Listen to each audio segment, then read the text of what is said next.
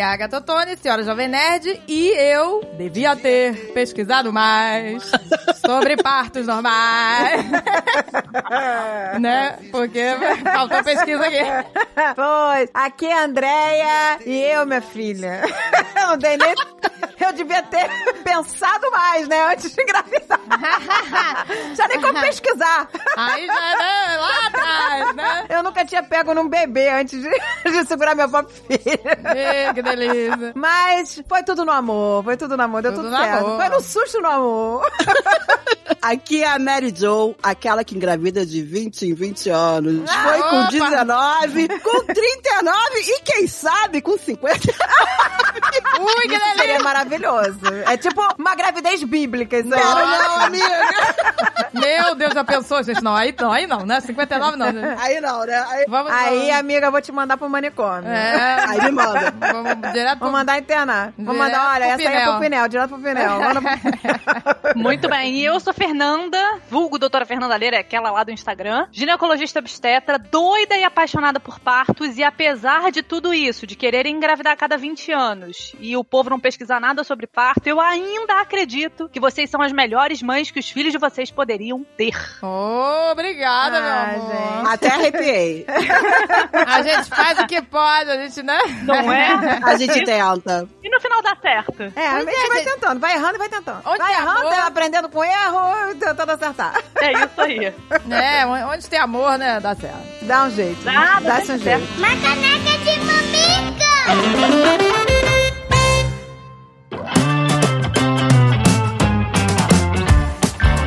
E hoje temos uma dica quentíssima, meu amor. Gente, essa dica é maravilhosa. Chá de bebê Magalu. Olha só que maravilhoso, gente. Estamos em épocas difíceis que não tá podendo reunir ninguém. E aí você faz a sua lista online. Seu É, chá de bebê online. Exato, é super rápido e simples, gente. Olha só, no chá de bebê, Magalu, você pode personalizar o site com fotos, URL única. Você pode deixar tudo com a carinha do bebê. E é um serviço gratuito do Magalu. Gente, tem as listas prontas que você pode escolher por uma delas.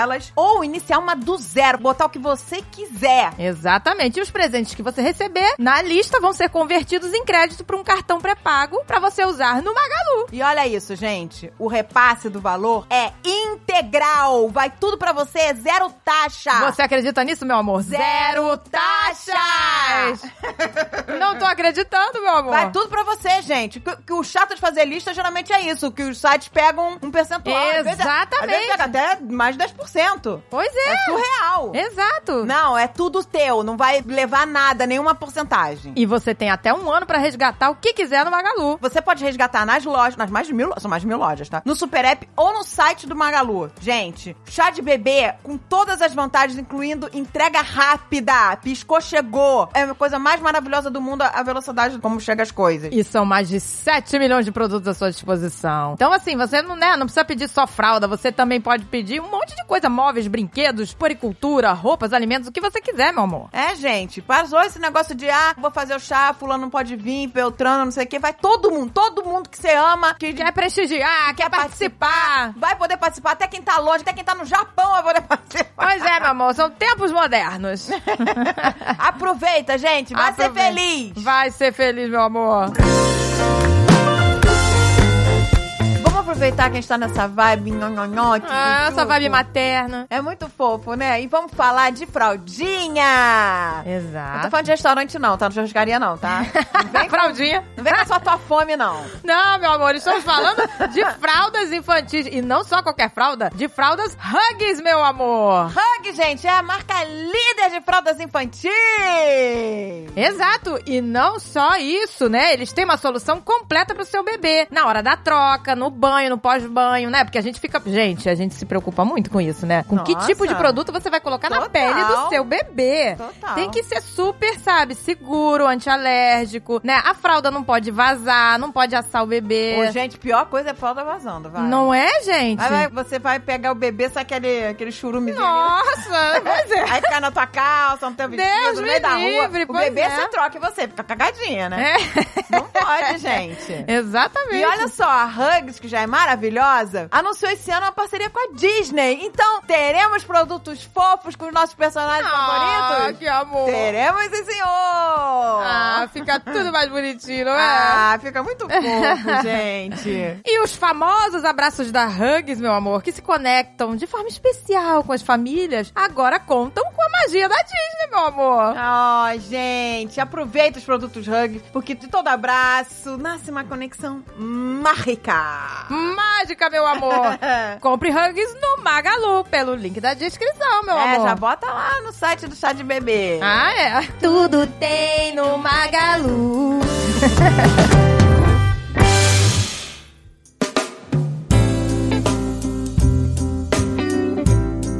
Gente, olha, eu confesso aqui que eu pesquisei muito sobre amamentação quando eu tava grávida, né? Muito, muito. Fiquei a fanática da amamentação e, né, fui bem sucedida. Agora, em relação a parto, eu não me informei muito, né? E tinha muito medo. Muito medo do parto normal. Medo, medo de sentir dor, medo de o bebê ter é, sofrimento pro bebê. Porque a gente tem até duas primas que tiveram partos normais, assim, complicados, né? Chatinhos, enjoados. E uma até, sabe, né, no, final, ela já nem podia mais tomar anestesia, porque já era tarde demais. Aí ela se arrependeu e começou a gritar, dizendo que queria anestesia, né? Aí a gente ficava naquele medo, né? Então eu confesso que faltou pesquisa. E eu tinha né? medo de ser mãe, então. A Fernanda não sabe, eu acho que a gente foi mãe muito nova juntas, Fomos, né? fomos. Mentira, não, não tô sabendo disso. Da Maria José, na verdade, eu sabia. Da Mary Jo, eu sabia. Mas das meninas, eu não sabia, não. Eu engravidei aos 18 anos. A normal sou eu e o André. Ah, É. tá certo. Não, a Agatha de- foi certinha. Não, eu engravidei não, né? aos 18. Eu fui mãe idosa, com 34. Mãe idosa, lá vem. É. Mas é interessante ver que nessa fala inicial já dá pra gente quebrar vários preconceitos, né? O preconceito tanto da maternidade em idades mais diversas possíveis, o preconceito de que a mulher que tem muito filho muito cedo não pode ser bem sucedida na vida, você estragou a sua vida por conta da maternidade, não que não traga os seus desafios, mas isso é uma grande mentira da sociedade. Então, em vários, vários mitos sobre parto normal que eu já tô aqui me coçando pra gente Imagino. comentar, que eu já tô aqui quicando na cadeira empolgadíssima pra gente começar a nossa conversa. Ó, eu vou começar falando aqui uma coisa. Eu fui mãe muito novinha, então não, nem esperava, nem nunca tinha pego um bebê no colo, gente. Nunca tinha nem pensado, eu ainda era muito nova, 18 anos. Muito nova. E aí, engravidei, claro, aquele desespero, não tava preparada pra ser mãe. E, né, apavorada com tudo, não pesquisei nada, gente. Eu só queria, sei lá, saber como é que eu ia sobreviver. Exato, né? Justo. Aí, aí vem a parada. Eu tinha medo de quê? Eu era muito nova, eu tinha medo de cirurgia. Então eu não queria, por nada neste mundo, fazer cesárea. E eu implorava pro obstetra, ó, pelo amor de Deus, você vai me prometer que a gente vai esperar, que tem que ser parto normal, que eu quero parto normal, que sei lá o que, eu não quero operar. E aí o, o obstetra falou, não, nós vamos deixar seguir o curso, né, natural. Ele falou, a não ser que realmente não tenha outro jeito. E ele realmente foi muito bonzinho. Ele foi deixando, foi deixando, foi deixando. Meu filho nasceu, tinha quase 42 semanas. Perfeito. Excelente. Mas então, aí quando eu cheguei lá no- na última consulta com o médico, eu tava de 41 semanas e quase completando 42, ele virou e falou assim, ele fez uma ultra no consultório e falou assim, olha, só, eu não entendo nada, até não sei o que significa isso. Ele virou assim, que a minha placenta tava maturidade 3, não sei se eu tô falando besteira, Não. e que eu não podia de jeito nenhum mais adiar, que eu tinha que ir pro hospital naquele dia, porque corria o risco de perder. Ele falou, você quer perder o bebê? Eu falei, não. Deus me livre escutar que isso do terrorismo. médico. É. E Não, aí- mas esse médico, desculpa, André, te interromper, mas esse médico, ele era médico de outro. Nossa escola todo mundo engravidava, Fernanda. Então ele era médico Ai, que delícia. de Ele outras meninas. Do colégio todo. Do colégio todo, mas o meu foi outro médico, porque, bom, enfim, eu me inspirei na Andréia pra engravidar logo depois dela. Me inspirei de verdade, tá? Me inspirei, é, ficou, ela me emocionou de verdade. Ela, eu, a culpa de eu estar grávida, de eu ter tido o Xandinho, foi da Andréia. É verdade. E aí, as meninas todas tinham parto normal, né, André? Ele não foi terrorismo. Fernanda, esse médico, eu, não, eu acredito realmente que ele viu alguma coisa da Andréia, Aham. porque as outras meninas foi parto normal, não foi, amiga? Hein, Andréia? Foram todas parto normal. Ele, eu acho que ele realmente, assim, ele viu alguma coisa que precisava fazer essa cesárea. Eu É, não, acredito nesse nisso. Caso, mas nesse caso, Maria, a gente não tem nem como julgar retrospectivamente, porque a gente tá falando de coisa de 20 anos atrás, não é isso? Exatamente. É. E há 20 anos atrás, a medicina fetal, a avaliação do feto ainda dentro da barriga, através do ultrassom, estava se desenvolvendo. Então ainda tinham vários mitos, ou melhor, dúvidas que não estavam esclarecidas na época. Então várias condutas foram tomadas que hoje a gente olha para trás e vê como arcaicas, mas que na época, para o início do desenvolvimento dessa medicina fetal, fazia muito sentido. Então, aí eu saí do consultório falando, ó, não tem o que fazer, eu tenho que ir pro hospital. Fui pra casa, tomei banho, peguei, a malinha já tava pronta, a malinha do bebê, fui pro hospital, só que eu fiquei na paranoia. Eu falei, tem que ser parto normal, tem que ser parto normal. Aí eles fizeram todo o procedimento, né? Aquela a lavagem, depois ficaram colocando remédio pra ter dilatação, que eu queria, que eu queria que fosse parto normal. Fiquei das 5 da tarde até as 11 da noite, chorando, dizendo que eu queria parto normal. E eles botando remédio. Aí o médico falou: olha, não tem mais o que fazer. Vai ter que ser cesárea, infelizmente. A gente tentou, não tem dilatação, tereréu. E aí eu tava tão desesperada que eu não queria, que eles tiveram que é, me dar uns calmantes. Porque eu tava muito nervosa. Só que eu já não bato muito bem na cabeça. Então, quando me deram muito cal calmante, eu fiquei muito louca, gente. Eu fiquei muito louca, louca mesmo. louca, louca, que delícia. Quando ele começou a abrir minha barriga, eu achei que ele tava desenhando na minha barriga. Aí eu virei e falei assim: você tá desenhando um mapa aí, né? Fazendo uma cruzinha pra acertar. Aí. Aí, quando ele estourou minha bolsa, eu falei, gente, desculpa, isso assim, eu tô mega sem graça, mas eu acabei de fazer xixi aqui na maca. tá? Desculpa, isso nunca aconteceu antes. Eu tava nesse nível.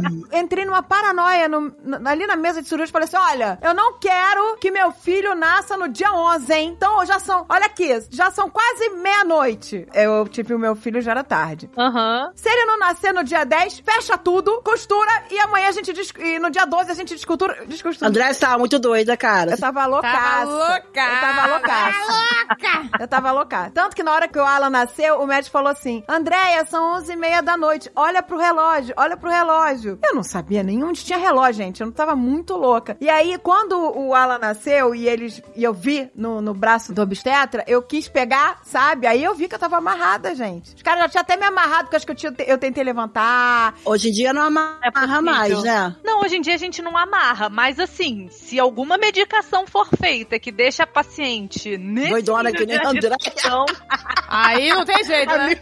aí talvez haja alguma possibilidade da gente fazer isso. Porque aí o risco, gente, é contaminar a cirurgia toda e fazer uma infecção materna. Eu sei que eu levantar. tentei levantar, porque eu falei que eu Exatamente. tava enjoada. Falei, gente, eu tô muito enjoada, tem que ir embora. Eu tentei levantar, acho que por isso que eles me, me É claro, senão você imagina com a barriga aberta disso. É, Não é. Aí eles. eles Não, é, eu não vou mentir pra vocês, eu já vi situações engraçadíssimas dentro do centro cirúrgico. Acabou que nem foi, porque graças a Deus não, não precisei eh, sedar ninguém peri cesariana, mas a gente, eu me lembro na residência que a especialização médica, uma paciente que ela cantava na sala, que ela fazia, imitava a voz do médico, ficava brincando com a doença que ela tinha. E assim, a gente acabou caindo na gargalhada, a gente não se aguentou junto, né? Então a gente riu junto com a paciente tentando manter a compostura, mas não dava não. Meu Deus, gente. gente do O, céu. o Xandinho já tomou um sublingual fazendo cirurgia de joelho.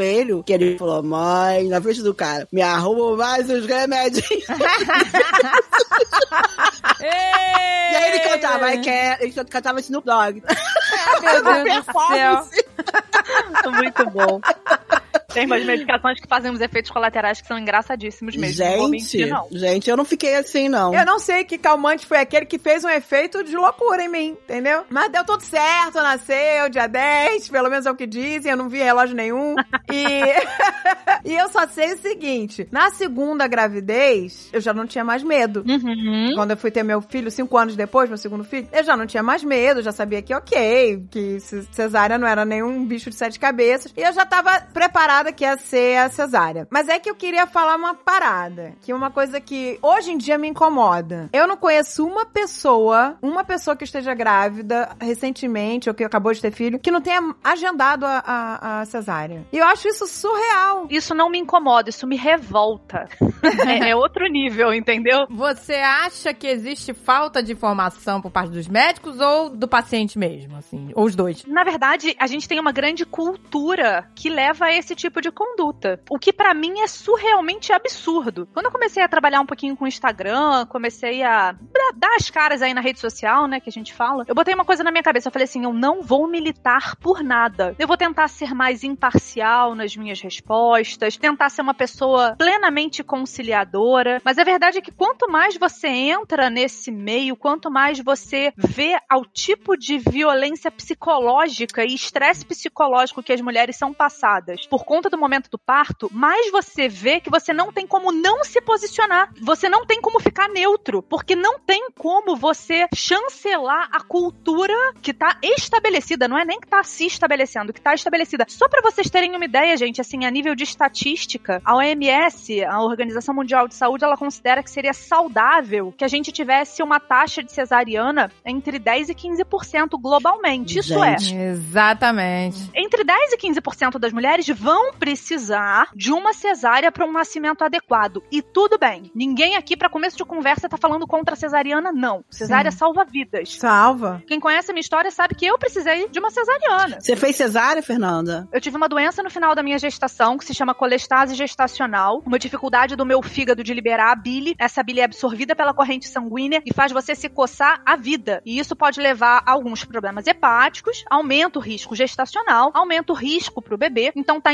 indicada a interrupção da gestação entre 37 e 38 semanas para quadros mais leves, como foi o meu. Então, com 37 semanas e pouco, eu internei. A gente fez a indução do trabalho de parto. Eu fiquei cerca de 6 horas em trabalho de parto. O Estevão, que é o meu primeiro filho, acabou entrando em sofrimento fetal intraparto e a gente fez uma Nossa. cesariana. Olha, e a Fernanda tá grávida de novo, tá? Tá com Eu tô barrigão. grávida. Tô com Olha! 27 semanas agora. Quantas? 27, quase, tô É. com uns seis meses, né? Assim, quase É. entrando no terceiro trimestre. Qual a diferença de tempo entre um e outro? O meu primeiro tá com um ano e quatro. Uau! E vem cá, você pode ter parto normal no segundo ou pelo tempo ser curto não pode por causa da cesárea? Pode, não tem problema nenhum. Uma observação em relação a isso é que, assim, os estudos avaliaram segurança. Depois eu vou voltar naquele assunto pra gente fechar, mas os estudos avaliaram segurança de parto cesariano a partir de um ano e meio de intervalo entre os partos. Eu vou ter mais que isso. Mas a verdade é que não foi avaliado em nenhum estudo, não foi mostrado em nenhum estudo que um intervalo menor é inseguro. Então não tem Hum, problema, entendi. dependendo. é Assim, hoje em dia, se você tem uma boa assistência, um médico assistente ou um bom plantão, não tem problema nenhum você tolerar um intervalo um pouquinho menor para tentar um parto vaginal depois de uma cesariana, né? O famoso VBAC, que seria o Vaginal Birth After Cesarean, né? Em inglês, parto vaginal após uma cesariana prévia. Então não tem problema e é o que eu tô planejando, inclusive, pro meu segundo bebê. Ai, vai, vai, vou torcer aqui por você. Deixa eu perguntar uma coisa. Porque eu quero saber se é- isso é uma solicitação das pessoas, do paciente, Uhum. ou se é uma decisão dos obstetras. Por que, que a maioria das pessoas agora tem filho na- na- com 37, 38 semanas? E agendado, né? Agendado. Por que, que não deixa chegar a 40, 41? é? Por quê? Eu também me pergunto isso.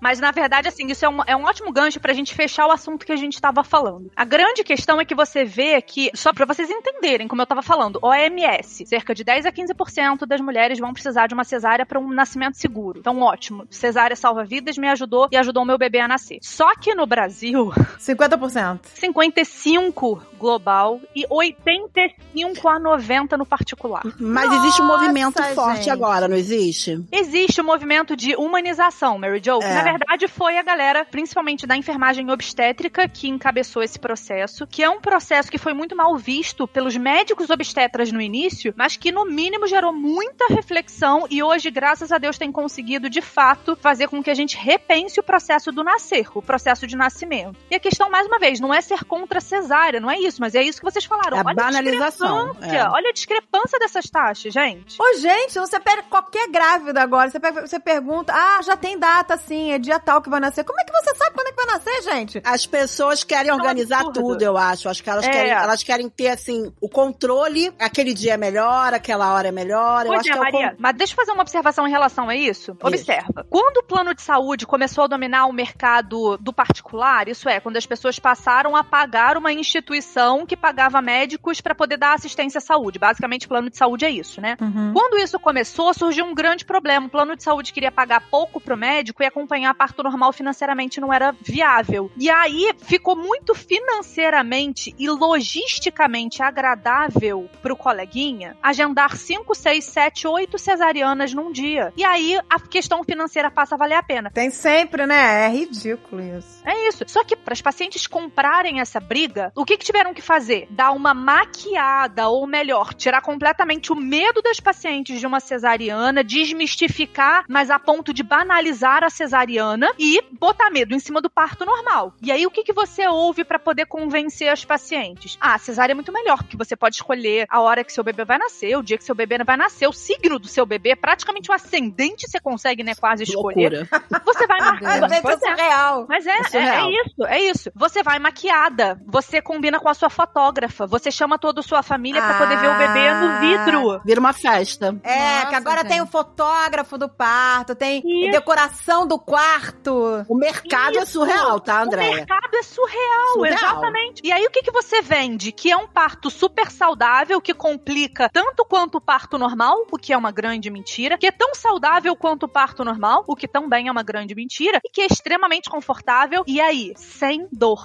Gente, tudo isso é balela. Tudo isso é balela. E por outro lado, o que, que você faz? Você estimula com que as mulheres se sintam sem forças pra passar por um processo de parto normal. É, a minha sensação era essa. Eu falei, ai meu Deus, eu não vou conseguir. É, é porque assim. É exa- muito eu tinha- dolorido. Exato. É isso. Eu tinha medo. Não, mas sabe o que que é, amiga? Eu acho, Andréia, a gente tinha um grupo de amigas novas, muito conscientes, graças a Deus. Eu quis o parto normal por causa delas. Ah, mas eu vejo muita gente que sofreu, né, amiga? Que sentiu muita dor. É, Mas eu fui totalmente influenciada por elas e cheguei no meu obstetra e falei pra ele: eu quero, até o final, eu quero parto normal. E ele é um cara que eu gosto, mas que não é legal nesse sentido. E aí tive parto normal com ele, cuspi o Xandinho, né, Andréia? Você cuspiu, Xandinho, né? Pois é, A- né? A Mary Jo Com sete meses ele nasceu. nasceu prematuro, é. É, nasceu de sete meses, mas eu fui cuspido. Mas no meu, na minha segunda gravidez, ele já não, não queria de jeito nenhum marcar um parto normal. Que doideira. Por medo da idade, é isso? Eu acho que é financeiramente, pra eles não É. deve. E aí eu, como já tava mais velha, não pesquisei também. Uhum. Falei, ai, gente, eu não quero também sofrer do Xandinho, foi tão fácil, não sei como é que vai ser esse. Fui pra cesárea. E a minha filha foi arrancada de mim. Eu vejo por aí. É. A Carol foi arrancada. Mas, Mas por o- quê? Em que o- sentido, o assim? também. O meu médico estava viajando. O parto do Xandinho foi maravilhoso, a recuperação de parto normal. Apesar de que também acho que foi induzido, Uhum. porque eu já tava com contração pra ele nascer. Ele ia nascer, porém, na hora que ele chegou, era 31 de dezembro, o cara queria. Era 30 de dezembro, o cara queria ir pra Búzios, estava arrumado e tudo mais. E aí ele me deu, fez aquela indução do parto. Eu não sei se isso é normal, você tem que esperar isso naturalmente. E eu, sem saber, eu achei que ia sentir todas as dores do mundo. Tomei peridural. Eu não sabia que ia tomar uma peridural. Eu não fui preparada. Olha,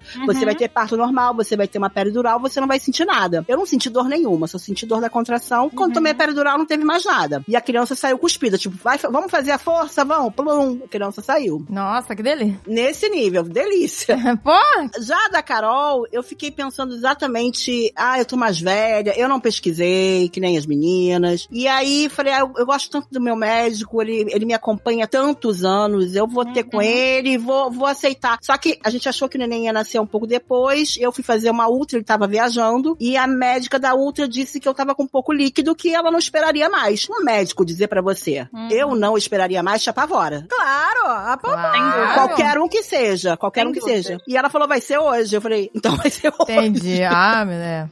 Eu, dor da cesárea, não senti porque eu acho que eu sou uma índia pra dor. Eu acho que eu nasci pra parir, seja cesárea. Eu não tive aquela coisa de ficar agachada com, com curvada, zero. Eu- Já é. primeiro dia, levantei, tô- fui tomar meu banho, e já me estiquei, já tava bem. Esse é o normal, amiga. Esse é o normal. Você fazer tudo. A cesárea não é, É, eu, pois não é. uma plástica na barriga, né? É. Não, e o objetivo, gente, assim, uma coisa importante é que ninguém pós-operatório deve ser deixado por punição ou qualquer outro motivo, negligência, sentir dor. Então, sim, eu sempre falo que algum desconforto vai ter. Você vai sentir a dor do trabalho de parto ou sim, você vai ter algum desconforto na recuperação da cesárea. Mas o objetivo não é deixar ninguém sendo penalizado por falta de medicação pra dor no pós-cesariano. O objetivo é realmente que não haja isso, né? Exato. Não, Exato. gente, eu confesso que, assim, o, o meu médico, adoro, assim, né? Ele é um fofo. Mas, assim, eu tava com medo da cirurgia também, né? Eu tava com medo de tudo, apavorada. Mas eu, gente, a- realmente, a, a cesárea, a minha cesárea foi tão tranquila, né? A, nem anestesia eu senti, porque eu tinha medo da agulha da anestesia, né? Nem anestesia eu senti, não senti nada. A recuperação foi maravilhosa. Então, assim, né? E é assim que tem que ser, gente. Assim, não, Não, é porque não, a mas deixa- fazer uma cesárea que tem que ser ruim. Exatamente. E nem o objetivo de você, entre aspas, vender o parto normal tem que ser porque a cesárea é ruim. Exato. Exato. São coisas completamente diferentes, né? O objetivo de eu fazer propaganda do parto normal, e hoje eu levanto sim essa bandeira nas minhas redes sociais, é porque é mais saudável para 85 das mães e bebês. Exato. É só porque virou moda. Virou moda agora marcar o nascimento, como você falou. Pra saber ascendente, pra fazer festa. A Mas, gente por, banaliza uma grande cirurgia, né? é. mas por que, que eu acho que a Carol foi arrancada de mim? Porque eu queria tirar até um, um cisto ao mesmo tempo. Eu acho que é por isso que eu também queria fazer, porque eu tenho um cisto e eu queria tirar. Foi a médica assistente do meu ginecologista, né? Do meu obstetra. Uhum. que tava fazendo parto, e a criança tava virada, ela tinha que virar a criança. E aí, o anestesista subiu numa escadinha, gente, e começou a fazer força pra criança descer. Por isso que eu acho que ela foi arrancada. Ó, no André também. E aí Na caiu o, o tecido. O Alexandre detesta ver sangue, ele passa mal. Falou que jogar, jogava sangue da minha barriga. Meu Deus, gente! Não, mas Eu calma, também vamos, estou achando a vamos esclarecer. Vamos esclarecer, gente. O que que acontece? Quando a gente corta o útero na cesárea, e é isso que acontece, basicamente, a gente tira o bebê por- através de um corte que a gente faz no útero, né? Quando a gente corta, a gente não bota a mão dentro da barriga pra puxar a criança, porque isso poderia ter um deslocamento até de cervical mais importante. Na verdade, o que a gente faz é empurrar pra que ela saia. Então, essa pressão no fundo do útero, né, assim, mais próximo do tórax da paciente, lá no, no fundo mesmo, né, na parte final do útero, lá em cima, é padrão em todas as cesarianas. E por isso que eu digo que as pessoas às vezes não têm medo da dimensão da cesárea, porque nunca viram uma. Nunca viram. Porque é meio brutal mesmo nesse É. sentido. Fernanda, o Alexandre começou a segurar a perna do cara que falou que vai cair em cima da Maria José. Daqui a pouco, eu escuto atrás de mim. Pai nosso que estás no céu, santificado. alto, alto. O Alexandre tava num estado de nervos. E eu olhei pra ele e falei, tá tudo bem aí, amor? Gente, eu agora eu tô chocada. Eu não sabia que o Xandão sabia rezar o Pai Nosso. Olha que choque. Amiga, rezou o Pai Nosso todinho. Você não sabia, pegou no celular e aprendeu na hora. Aprendeu. Virou Carola. Aprendeu, aprendeu. E ele, tipo assim, eu achei, eu- na, na minha cabeça não tava acontecendo nada. Na minha cabeça, o cara tava passando mal porque ele não conseguia estar ali na mesa. Não, não é porque ele tava preocupado comigo. Eu falei, o cara tá passando mal, ele mesmo. Ele não tá conseguindo assistir o parto, vai, vai desmaiar aqui. Eu quase pedi, pode ajudar meu marido. Ajuda o homem, meu Deus. Traz um chá. Ajuda o homem aqui que ele não tá bem. Ô, gente, mas deve ter muito pai que desmaia, né não? Ah, deve. Mas, Fala aí, gente, Fernanda. Gente, mas peraí. tem, tem pai que a gente tira da sala, gente, que não aguenta. E assim, uma das conversas que eu tenho muito com os pacientes é escolher bem um acompanhante de parto, porque tem homem que fica tão mais desesperado que a mulher que às vezes você tem que expulsar da sala de parto. E não porque você não quer que ele esteja presente, mas porque ele bota a mulher num estado de nervos que prejudica tudo. Nossa, gente. gente. Imagina. É, tem muito, não tem pouco não. Mas, por exemplo, na cesárea tem um paninho, né? O Alexandre ficou no pan... atrás do paninho. O paninho caiu, Agatha. caiu. O paninho caiu. O paninho ah, caiu. o paninho caiu. O paninho caiu e, tipo, a preocupação dele é que o anestesista caísse em cima de mim. Entendeu? Porque ele tava me, me Ah, empurrando. tá. Ele botou uma escadinha e foi empurrar minha barriga. Entendi. Mas, tipo assim, eu na hora pensei assim, ele tá parecendo, sabe aquele personagem do Escolinha do Professor Raimundo? Ah, meu Jesus Cristinho, sabe? ele rezava igual assim. Eu achei até engraçado.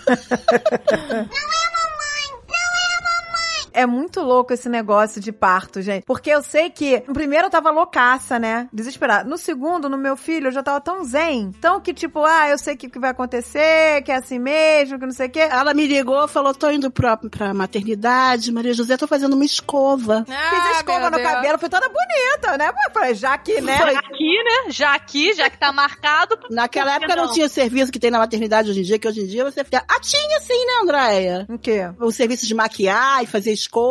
Acho que tinha, sim. Gente, vocês estavam. Ah, não, eu eu tava horrorosa no dia do, do parto. Ah, eu fiz tava escova, horrorosa, me arrumei todinha. Fui com maior, maior paz, maior calma. Eu tava super zen. Olha que interessante o comentário da Andréia. A Andréia falou assim: ah, no segundo, porque eu já sabia o que ia acontecer, eu não tive mais medo. E aí, olha que coisa interessante. Me respondam com sinceridade. Alguma de vocês já viu alguém parir por parto normal? Que não sejam vocês, é claro, mas você já viu, ou antes do seu parto, você já tinha visto alguém parir? Não. Não, Ah, só Até hoje eu nunca vi. Pessoalmente, não, eu via pela televisão. Minha mãe, Isso. inclusive, A gente viu Nem, nem pela televisão, que televisão. eu tive coragem de ver. eu perto do parto ficava vendo, vendo, vendo. Minha mãe falou: para de ver isso. E agora no da Carol tem um que é um programa do GNT. É, Boas-vindas. Qual o nome? Boas-vindas. O Alexandre também falou pra mim: para de ficar olhando esse boas-vindas. Mas Então, aí que é a grande questão, assim, só pra vocês terem uma ideia a nível histórico, os partos eles foram maciçamente pra dentro do hospital depois da Segunda Guerra Mundial, e eu sou super a favor da hospitalização do parto, porque eu acho que tem coisas que realmente só um hospital resolve. Se a criança nasce com algum Pois problema, É, é isso que eu ia Exatamente. Ela tá assistida, Exato. Isso né? até que eu ia te perguntar, né? A segurança, assim, da pessoa que escolhe ter em casa, na banheira e tal. corre um risco, Isso gente. não tem um risco, assim, tipo. Agatha, tem, assim, na verdade, gente, estatisticamente, a grande questão é essa. Se você olhar estatisticamente, o risco é pequeno. Se você pegar uma paciente de baixo risco, com um pré-natal bem feito, uma avaliação fetal boa, que a mãe não tenha nenhuma doença, nem o bebê, estatisticamente, o risco é baixo. Tanto que no Brasil é permitido o parto domiciliar, embora alguns conselhos regionais de medicina proíbam os médicos de fazer essa assistência. Então, nós temos várias equipes de enfermagem para parto domiciliar. E eu não tô querendo levantar bandeira contra, mas não é uma coisa que eu considero um risco necessário de se correr. Porque, veja bem, uma coisa seria se a qualidade do parto em casa fosse muito melhor, ou se a experiência fosse muito melhor. Mas eu, particularmente, acho que a gente consegue minimamente prover essa experiência dentro do hospital, tirando alguns riscos que em casa a gente não tem como tirar. Exato. Pois é, né? Qualquer intercorrência, né? O ideal é estar no hospital. a Cássia teve na piscina, que a Carol usou a piscina dela até há pouco tempo, que nasceu a Violeta. Não, perfeito. Le- eu não lembra.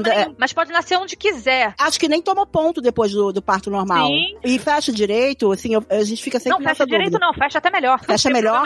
É, assim, Jura? Quando quando eu tô falando que fecha melhor, é assim, a recuperação total. O períneo, gente, aquela região de pele ali próxima à vagina, entre a vagina e o ânus, é uma região de uma cicatrização, é a melhor área de, de cicatrização do corpo humano. Você não acredita que passou uma criança por ali. É, mas quando você faz em casa, você não tem aquele corte, né? Porque no hospital faz um, um piquezinho ali, né? Pra... Não, não faz não. Vamos, te, vamos, vamos falar sobre isso também. Não tem que fazer nada de corte, meu povo. Mas no hospital faz. no hospital com equipes que ainda não olharam as evidências científicas, porque não tem nenhuma evidência científica que sustente o uso da episiotomia. Zero. Nenhuma. Menos uma. Muito pelo contrário. O problema é o, é, o problema não. Se você tem uma equipe médica que ainda faz aquele tipo de parto normal, que é a mulher deitada com as pernocas abertas em posição ginecológica, que fala pra mulher a hora exata que ela tem que fazer força, que é o que a gente chama de puxos dirigidos, né, que é vai lá agora, força, força, força, força, força. Isso aumenta a chance de laceração, de romper a pele lá embaixo. E óbvio,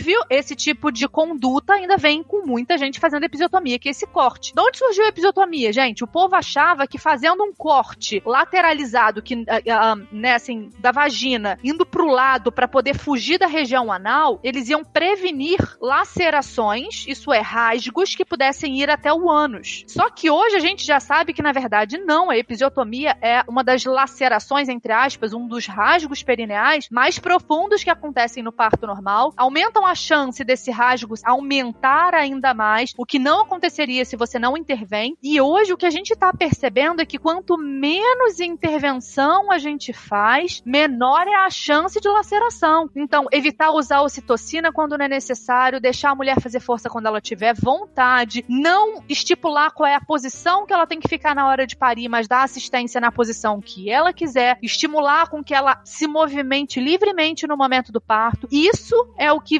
verdadeiramente, pelos estudos científicos, diminuem a chance de laceração e laceração grave. E não fazer episiotomia em todo mundo. Hoje a episiotomia é um procedimento que não tem nenhum estudo científico, nenhum, que sustente a necessidade de fazer esse tipo de procedimento. Então, isso é uma coisa de gente que ainda não tá lendo o artigo científico atual. Ô, Fernanda, deixa eu te perguntar uma coisa. Você falou da posição do parto. O, o melhor não seria de cócoras? O melhor, na verdade, gente, é o que a mulher escolher. Ponto. Porque ela vai ler o corpo dela, ela vai ouvir o corpo dela, incentivada por uma equipe que faça isso, é claro. E às vezes, gente, dependendo da posição da cabeça, o corpo vai pedir posições diferentes. O corpo vai se sentir confortável em posições um pouco diferentes. Mas em geral, falando de uma maneira geral, a gente tem duas coisas que realmente ajudam. Um, a mulher tá mais verticalizada. Então, assim, a coluna tá mais elevada, porque a gente tem a ajuda da gravidade. Exatamente, Uhum. né? É porque eu fico pensando, né? Porque imagina você fazer cocô. você- né? Tô dando uma analogia. Fazer Exato. cocô deitado. Olha que tortura. Exatamente. É uma excelente analogia, porque a sensação das mulheres muitas vezes é essa mesmo. E a outra recomendação, ou melhor, a outra coisa mais global que todas as mulheres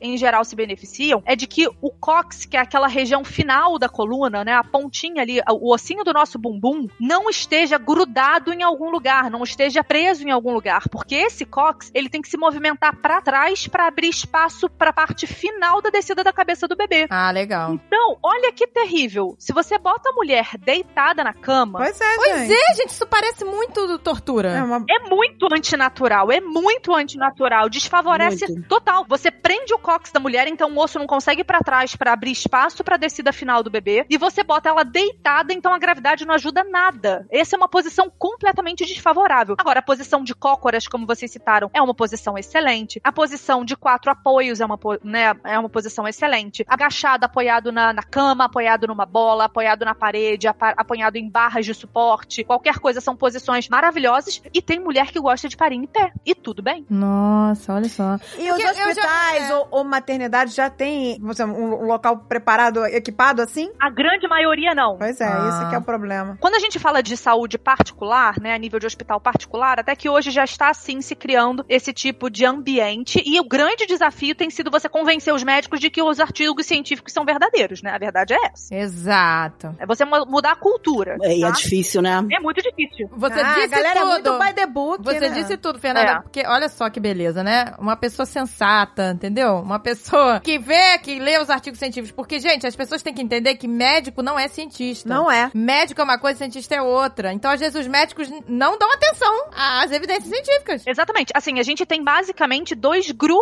de profissionais, até dentro da própria medicina, né? Aqueles que atuam e aqueles que produzem conhecimento científico. Então, são aqueles caras, um que produz conhecimento científico primeiro, é aquele cara que vai olhar as evidências, vai olhar as estatísticas, vai propor estudos científicos de avaliação. Ah, vamos fazer um grupo assim, o outro grupo assado. Vamos ver qual desfecho é melhor. E você tem o outro grupo que, uma vez esse conhecimento sendo produzido, tem que estar se atualizando constantemente para colocar isso em prática. Senão o que acontece é que você aprende porque ouviu do fulano, do ciclano lá na residência 20 anos atrás e continua fazendo esse tipo de coisa. Exato. Só que medicina boa é medicina baseada em evidência e evidência científica muda o tempo todo. Exatamente. Exato. É isso mesmo, porque os estudos vão melhorando. Fernanda, eu vou te dizer uma coisa. Eu acho um absurdo, repito, é, as mulheres hoje em dia, tudo com parto, o dia marcado, sabe, a hora que o filho vai nascer, o dia, etc. Ao mesmo tempo, por exemplo, eu nós estamos morando nos Estados Unidos. E aqui, eu acho que tem que haver um equilíbrio, não pode ser nem 8 nem 8. É um, aqui, cami- é um caminho do meio, eles né? são totalmente contra a cesárea, né? É só em último caso. É uma amedrontização a respeito da cesárea. e Isso eu acho péssimo. Não, mas aqui as mulheres sofrem muito, gente. Eu sigo uma, uma menina maquiadora, youtuber americana, e ela teve filho e o marido dela registrou ela entrando em trabalho de parto, não sei o quê. Foi surreal. Eu fiquei em estado de choque. Que a mulher, urrando de dor, ela ia, foi no carro de quatro, na parte de trás do carro, foi no carro de quatro, ó, presta atenção, amiga, foi no carro de quatro, chegou na clínica e a mulher falou assim, ah, não tá com a dilatação pronta, pode voltar pra casa. Mandou a pessoa naquele estado Nossa. voltar pra casa. A gente pode comentar em relação a isso que eu acho que são muito interessantes. E olha, não terminou aí. Ela voltou pra casa daquele jeito, sofreu mais não sei quantos dias, voltou, até que depois de quatro dias da mulher urrando de dor, sem posição, já no estado assim. Que loucura. Aí resolveram fazer a cesárea nela. Depois de quatro dias Pois de é, qual- É, qual- é traumatizante, gente. Assistência é ruim. Isso é uma assistência Não, ruim. não, e a- aqui no Brasil, o que, que eu vi outro dia também, por estar uma galera também muito a favor do parto normal, tem umas pessoas que vão além do que elas podem suportar. E tem o caso de uma menina que é até atriz e ela ficou 36 horas em, em trabalho de parto e ela tava obcecada pelo parto normal. E a mãe dela uma hora falou: Minha filha, você tá exausta. Uhum. Para, faz uma cesárea. Então, vamos lá, E terminou vamos, vamos uma começar, cesárea. vamos começar a organizar uns pensamentos aqui, só pra gente entender algumas coisas que eu preciso pontuar pra gente poder prosseguir a respeito dessas ponderações. A primeira coisa, gente, é que assim, como eu já perguntei pra vocês, é muito difícil hoje por conta dos partos serem dentro do hospital. Como eu falei, eu apoio isso, mas a verdade é que ninguém vê o parto normal. Então, todo o contato que a gente tem com dor ao longo da nossa vida é por doença. Então, você tem uma dor de barriga, você tá com uma gastroenterite é uma doença, você tem que tratar. Você tá com dor de barriga, você tem uma apendicite, você tem que ir no hospital operar. Você quebra a perna, dói porque o osso tá quebrado. Você tá com dor de cabeça, você fica com medo de, de não estar tá com alguma doença mais grave. Quer dizer, é normal, você tá com dor de dente é porque o dente tá ruim. Então, a verdade é que a dor, 99,9% das vezes do nosso corpo vai sinalizar doença. Então, a nossa mente é treinada, e aí não é uma questão cultural, isso é uma questão é, de autoproteção. A nossa mente é treinada para dizer que dor é igual a sofrimento, que dor é doença. E o parto, gente, é uma das é o único evento particularmente que eu me recordo que eu sei de cabeça que a dor não significa sofrimento, que a dor não significa doença. Então, olha que interessante, as palavras que é normal, eu não tô criticando isso, isso é uma reflexão. Olha as palavras que a gente usa pro processo do parto normal. A mulher sofreu por 36 horas e não a mulher sentiu dor por 36 horas. Isso porque na nossa cabeça a gente não consegue, a gente não é treinado para dissociar dor de sofrimento. Entendem a, a diferença do que eu tô querendo pontuar? Eu não tô Entendi, querendo dizer eu que dor entendo, não é ruim, mas- não. É, mas essa menina, ela sofreu 36 horas, mas a criança já tava en- entrando em sofrimento.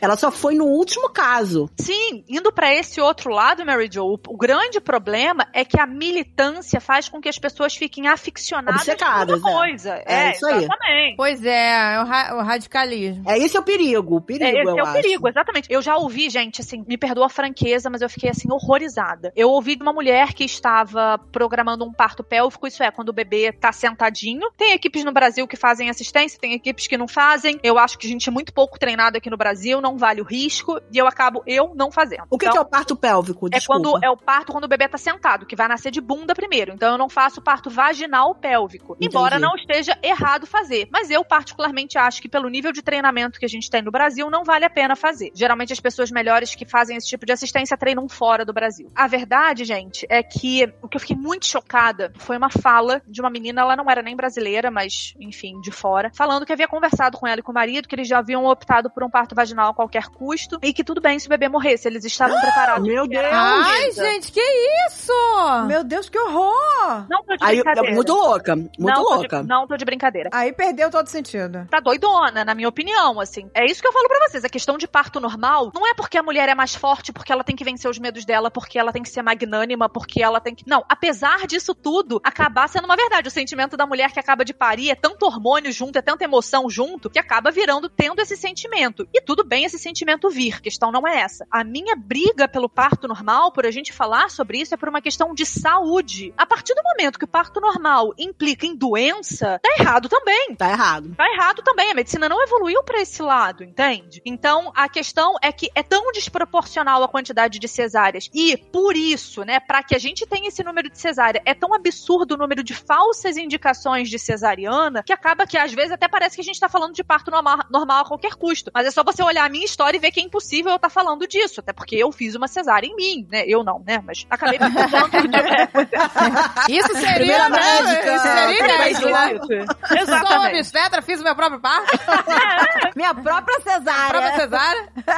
Exatamente. Então, assim, não tem nada a ver de ser contra a cesárea, mas de colocar os pingos no existe. Os pingos estão muito fora do existe. E qual é o problema, gente, disso? Que a gente cria uma cultura de medo com parto normal, porque tudo vira problema pro parto normal. Então, por exemplo, você quer ver falsas indicações de cesariana que o povo vive achando que é indicação de verdade. Ah, porque viu na ultra que a placenta tá grau 3, tá velha. Aí, ah, foi o meu porque- caso. É. Não, mas aí é diferente porque isso que eu tô falando. Há 20 anos atrás, os sinais de ultrassonografia que implicavam em sofrimento fetal ainda estavam sendo conhecidos, Agatha. Agatha não, Andréia. Então, assim, como a gente ainda não sabia, os estudos ainda estavam sendo se- desenvolvidos, é compreensível que esse tipo de conduta na época fosse tomado, entende? Então, a gente não tem que criticar o que foi feito na época, mas baseado no que temos hoje, a gente já sabe que essa questão da placenta não tem diferença, não faz diferença. Então, grau placentário, ah, porque a placenta tá velha, tá E o envelhecida. pouco líquido? O pouco líquido depende. Pouco líquido isoladamente é até normal no final da gestação. No Pois final é. da gestação é comum que tenha menos líquido mesmo. Mas como é que tá o crescimento desse bebê? Como é que tá o ganho de peso? A curva de ganho de peso desse bebê? Como é que tá o Doppler, que é a avaliação dos vasos sanguíneos desse bebê? Isso tudo que a gente vai ter que fazer. Por exemplo, eu tô nesse momento com uma paciente internada que a gente começou uma indução, uma paciente com cesariana prévia, e que a gente tá fazendo uma indução nesse momento pelo método de Krause, que é um método com uma sonda, a princípio sem medicação. Amanhã, se não evoluir, a gente começa uma medicação que pode fazer, tá bom? Que,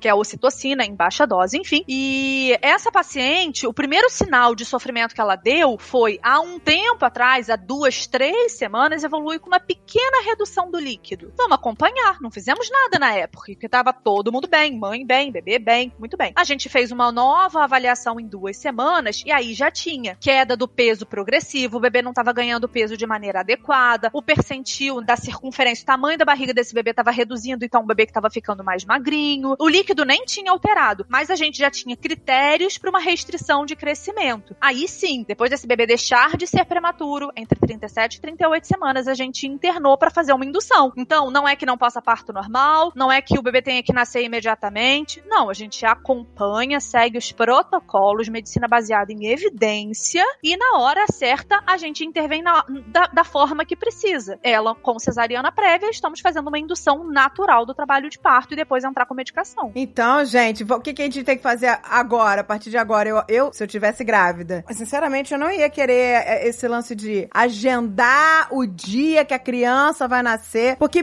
me- parece que é mais confortável pro médico, que aí ele já tem lá a agenda dele com cinco partos naquele dia, ele fatura o dele, até fica ótimo, ele não tem que se deslocar da casa dele num horário que ele não queira, né? Porque quando a mulher Exatamente. entra em trabalho de parto, ela não, não tem hora marcada, não tem nada disso. O que, que eu acho, gente, é que assim, honestidade, no- infelizmente, tá em falta no mercado, sabe? Exato. E eu acho que a primeira coisa que o médico deveria fazer é faço cesárea, não faço cesárea. E não ficar inventando desculpa, né? Só pra terminar, outras desculpas super comuns. Cordão enrolado no pescoço, não pode nascer. Pode nascer, não tem problema nenhum. Nasce vaginal lindamente, sem nem perceber que tinha cordão ali. Pois é, foi E dito quando pra, não no meu enca- segundo e- filho isso- foi- teve isso. E se o neném não encaixar? Que não tá encaixado? Não, esse que não encaixa é ótimo. Gente, encaixar o bebê, que é a cabeça descer, né, um pouquinho mais, só vai acontecer na hora do trabalho de parto. Então não tem que estar encaixado antes. Outra coisa, ah, porque o colo do útero tá longo, tá posterior, tá fechado, tá desfavorável para um parto normal, você já tá com 40 semanas. Mas o colo fica desfavorável mesmo até o momento que a mulher entra em trabalho de parto, então não faz diferença nenhuma. Ou o bebê tá grande demais.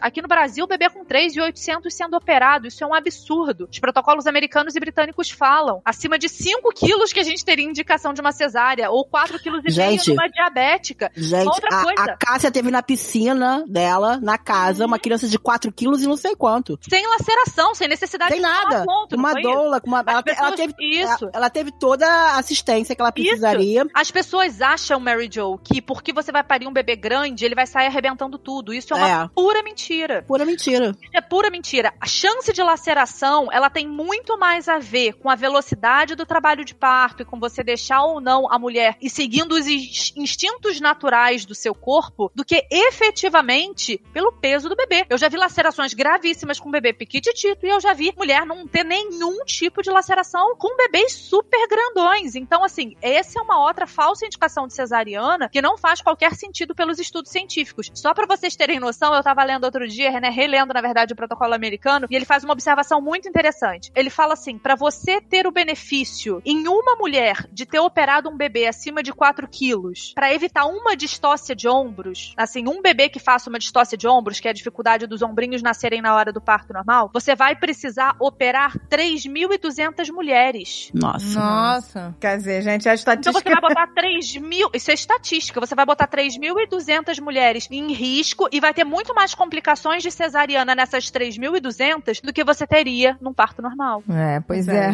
Então isso é uma questão de estatística. Isso não é opinião. Isso não é a minha vivência particular. Isso é uma estatística. São avaliações de mais de 5, 6 mil pessoas. Isso é muito importante, né? Frisar isso. Não é opinião, são dados científicos. Exatamente. É medicina baseada em evidência e não em opinião pessoal. E não em achismo. O achismo, né, é o grande perigo, né, da humanidade, né? Pois é. É,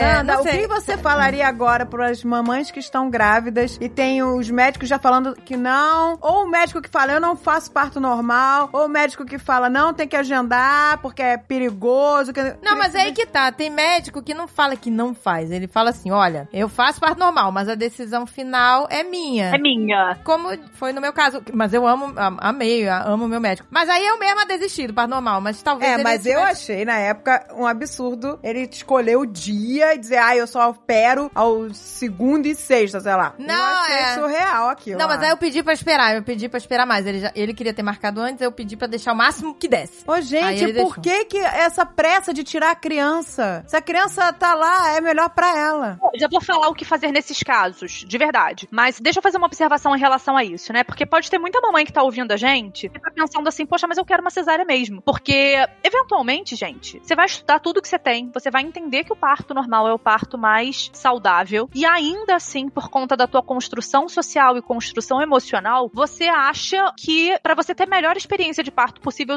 você precisa de uma cesárea. Então, o que fazer nesses casos? Porque respeitar quem nós somos socialmente e emocionalmente também faz parte da humanização do parto. Isso é a minha opinião. Eu acho que é uma coisa muito importante. Então, assim, é importante a gente educar, é importante a gente orientar, ajudar a perder os medos, mas em última instância, eu acredito que humanizar faz parte de você ouvir, inclusive, os medos dessa mulher. O que fazer nesse caso? Fernanda, você não vai fazer cesárea marcada de ninguém? Eu não faço cesárea marcada, tá, meu povo? A não ser que tenha um grande problema, um grande pepino que a gente precise realmente agendar. Fora isso, eu não faço. Porém, existe uma ótima alternativa para essa mulher. Espera esse bebê dar sinal de maturidade e então opera. E que sinais seriam esses? Espera a bolsa estourar ou espera você começar o trabalho de parto inicial, quando 99,999% das mulheres vão ter uma ótima tolerância. E aí você interna e opera. Por que, que isso é ruim, gente? Porque o médico pode ser chamado para uma cirurgia às 5 da manhã. Já que vai operar, não é melhor fazer 5 da tarde? Então, assim, essa é que é a questão. Mas eu, por exemplo, eu não agendo cesariana por desejo da paciente. Quer fazer uma cesárea, não tem problema nenhum. A gente faz, mas a gente faz intraparto. Porque aí, mesmo que se por desejo materno, entre aspas, eu vou aumentar um pouquinho o risco dessa mulher submetendo ela a uma cesariana, entre aspas, sem necessidade, eu, no mínimo, de, re- reduzo o risco fetal. Porque, gente, para alguns bebês, 37 semanas tá ótimo. Nascem maravilhosos,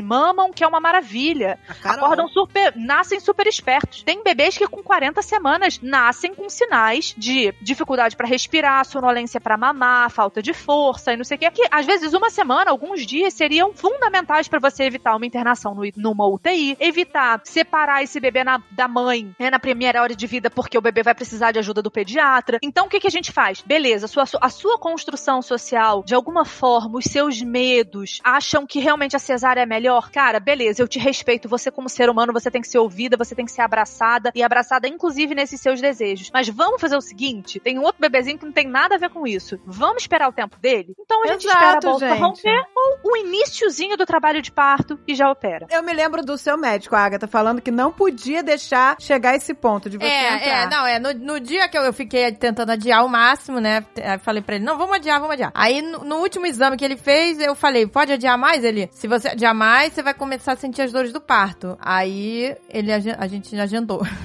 É, exatamente. A grande coisas. maioria das cesarianas, gente, são agendadas entre 37 e 39 semanas, justamente porque a grande maioria das mulheres vai entrar cerca de. Agora eu não, lembro, não me lembro exatamente a estatística, mas se eu não me engano, são mais de 70 ou 80% das mulheres só entram espontaneamente em trabalho de parto depois da 39 semana. É, eu tava com 39, exatamente. Faltavam poucos dias pra fazer 40. Uma das grandes brigas hoje em dia das agências reguladoras, né, é tentar diminuir pelo menos a taxa de cesariana antes de 39 semanas. Então hoje você tem que justificar por que, que você tá operando uma paciente antes disso. Aí a galera acaba mentindo Mas, em prontuário, é, né? é, eu, já, eu vi. Eu, eu- É. Eles também fizeram o meu. Agora, deixa eu te falar, perguntar uma coisa. A dificuldade de achar médico É.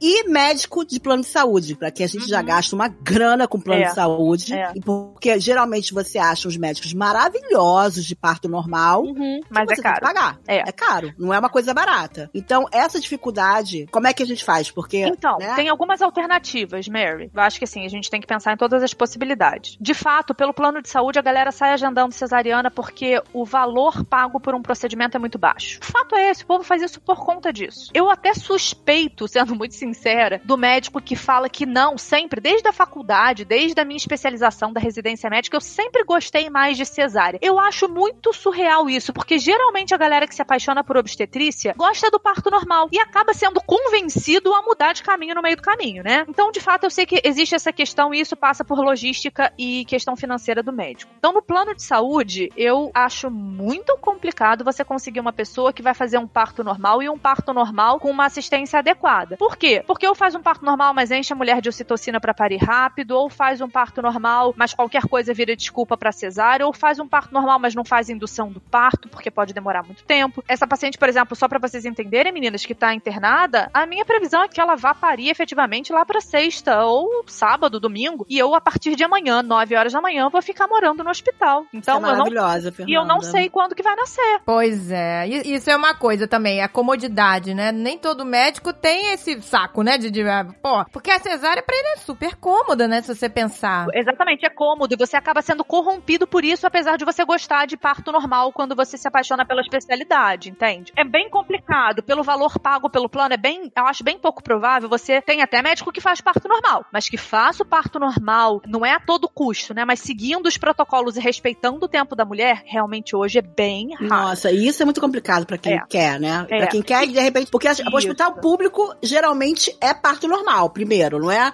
O hospital público eles O dão hospital essa. público, ele segue as- as- os protocolos mais do SUS. Mas olha como é que é interessante, Maria. Mesmo no hospital público, no SUS, que a gente tem todos os protocolos bonitinhos, que dava tudo pra gente ter uma ótima taxa de parto normal, ainda assim, por conta da cabeça dos médicos, das pessoas que estão dando assistência a esses partos, muita coisa que não tem necessidade vira indicação de cesariana e aqueles 10 a 15% da OMS, mesmo no SUS, vira 55%. Nossa. É sinistro. Pois é, virou 55. Exatamente, é um medo, né? Assim, e como eu falei, falta de medicina baseada em evidência, na minha humilde opinião. Mas voltando à questão da Maria, como que a gente faz isso, né? Como que a gente tenta melhorar essa questão? Maria, o que eu dou. A primeira questão, né? Se você tem dinheiro pra pagar um, um plano de saúde, não tô dizendo que você é rica nem nada do gênero. Entendo que não, entendo que muita gente faz sacrifício pra poder pagar um plano de saúde. Mas avalie com o seu plano de saúde a possibilidade de reembolso, tá? Aí depende de cada contrato, tem gente que não consegue nada de reembolso, tem gente que consegue 100% de reembolso. Mas a primeira coisa que eu falo é avalie a possibilidade de reembolso, tanto das consultas quanto do parto. Então, vê quanto por cento da consulta, do valor daquela consulta do médico, o plano cobre, porque às vezes, gente, uma coisa que ficaria muito pesada ao longo do tempo, com reembolso fica uma coisa pagável. Acho que esse é o primeiro ponto de vista. A segunda coisa é que a ANS tem uma norma que é 268 barra, se eu não me engano, 2015, que fala sobre uma portaria do parto adequado. E isso está sendo uma forma de pressionar os planos de saúde a terem médicos que fazem parto normal de maneira mais adequada. E o que, que essa portaria diz? Que se o plano de saúde tiver uma taxa global maior que 30% de cesariana e não puder apresentar para mulher nenhum médico que tenha uma taxa de até 15%, no máximo 15% de cesariana pelo plano de saúde, você foi vedada ao direito de um parto adequado. Isso é, você está pagando um plano de saúde que não vai conseguir te fornecer um parto adequado. E isso abre precedente para você solicitar ao plano de saúde, ou, se não, infelizmente, entrar na justiça em busca de um reembolso de 100%. Por na quê? justiça no Brasil, a gente vai ter que esperar isso. Já não, porque você criança, entra, não, por conta do valor, você entra na pequena causa. E aí você tem mais, mais, mais facilidade. Entendi. E plantão judiciário em relação a plano de saúde corre muito mais rápido. É muito mais rápido, é muito mais rápido. Então, assim, não tô falando que você vai ter o reembolso mês que vem. Você vai precisar ter o dinheiro para desembolsar, para pagar a equipe. Tudo isso é verdade. Mas essas são possibilidades que às vezes a gente não pensa. E aí vale a pena a gente considerar. Poxa, será que eu tenho esse dinheiro que vale investir? Não, não tenho esse dinheiro, nem que, nem que valesse investir eu não tenho. Aí realmente você fica vedado de possibilidade. E nesse caso, Mary Jo, a pergunta que a mulher tem que começar a se fazer é, dentro das minhas possibilidades, qual é o melhor que eu posso me oferecer? Entendi. E dentro, sem nenhuma mentira pra vocês, tem hospital aqui no Rio de Janeiro que eu falaria, não vá pra maternidade particular, vá para o hospital público. Eu, eu sei, tem vários bons. Entendeu? Já E- soube de vários que são bons. Lugares onde você pode levar a sua doula, até porque aqui no Rio de Janeiro a gente tem a, do- a lei da doula, né, que permite a entrada Nossa. do acompanhante com a doula. Pois é, vamos entender melhor o que é a doula? Ela Pode faz o explicar. parto ou ela é o suporte? Ela é uma parteira? Não, ela não é uma parteira, embora a gente às vezes brinque com esse nome, ela não é uma parteira efetivamente. Como eu falei pra vocês, alguém já assistiu algum parto? Alguém já viu algum parto? Todo mundo falou, não, não, não, não, beleza. Como que era antigamente? Gente, lembra antigamente, antes do parto ser no hospital? Como é que o parto era em casa? A galera tinha muito mais filho, pra início de conversa, e a mulher mulher, na hora de parir, ela tinha toda uma rede de apoio de outras mulheres. Então, mulheres que já tinham sido mãe, que já tinham parido várias vezes, aquela amiga, aquela vizinha, aquela companheira, tinha até a parteira da cidade, mas tirando a parteira, né? Ficavam outras mulheres nessa rede de apoio que conheciam o processo do parto, justamente para fazer um apoio emocional dessa mulher. A doula hoje, gente, nada mais é do que essa rede de apoio que a gente já não tem mais, porque as pessoas não veem mais parto. É uma mulher que não necessariamente é uma profissional originalmente da área de saúde, então ela não tem que ser médica, ela não tem que ser fisioterapeuta, não tem que ser enfermeira, nada do gênero. É uma pessoa que se interessou pelo assunto, fez um curso, os cursos são livres, e assistiu, isso é, olhou, viu outros partos ao longo da sua formação como doula, para que possa dar assistência emocional a essa mulher. Uma doula, ela não faz acompanhamento de trabalho de parto, uma doula que é só doula, né? Ela não faz acompanhamento de trabalho de parto, ela não faz avaliação se a mãe tá bem, se o bebê tá bem, ela não tem autorização para acompanhar sozinha um parto domiciliar, mas é um, Isso apoio importa. emocional É. fantástico. Gente, eu, Eu- quero ser doula. pois é, né? Ela. É, eu vejo muitas mulheres, gente. Não, de verdade, eu vejo muitas mulheres que depois de parir o próprio filho, falou assim, cara, eu preciso vivenciar esse momento, eu quero ajudar outras mulheres. Gente, E é tão importante a gente se unir, tanto importante Isso. mulherada se unir. Pois é, né? Isso pode ajudar, né? Na, na redução da dor também, né? E, gente, uma coisa assim que eu acho bem, a doula, ela super aprende e se acaba se especializando em métodos de alívio pra dor sem remédio. Então, aromoterapia, técnicas de massagem, técnicas de uso da bola, técnicas de alívio da dor com água. Então, é bem interessante. Agora, a doula não ajusta trabalho de parto, não faz manobras de trabalho de parto, não faz toque vaginal pra ver dilatação, não faz avaliação do bebê. Então, ela é um apoio emocional, um apoio físico nesse sentido de manejo da dor, mas que não, entre aspas, não passa disso. Eu falo muito entre aspas porque isso é grande parte do processo de tolerância da mulher à dor. É, na verdade, é um pilar mais fundamental, na minha opinião. Você ter um apoio. Eu brinco, gente, eu tenho uma doula, né, que trabalha na minha equipe, tem uma doula que vai acompanhar o meu parto, e eu brinco com a Erika falando assim: Erika, olha só, eu faço tudo. Eu vou escutar o meu bebê, eu vou ficar mais tempo em casa porque eu sei fazer essa avaliação, mas eu preciso que você, se eu pedir um, um sanduíche de banana, você chegar e me der o sanduíche de banana e eu falar que eu queria de uva, você vai falar sim, senhora. Não discute comigo, não.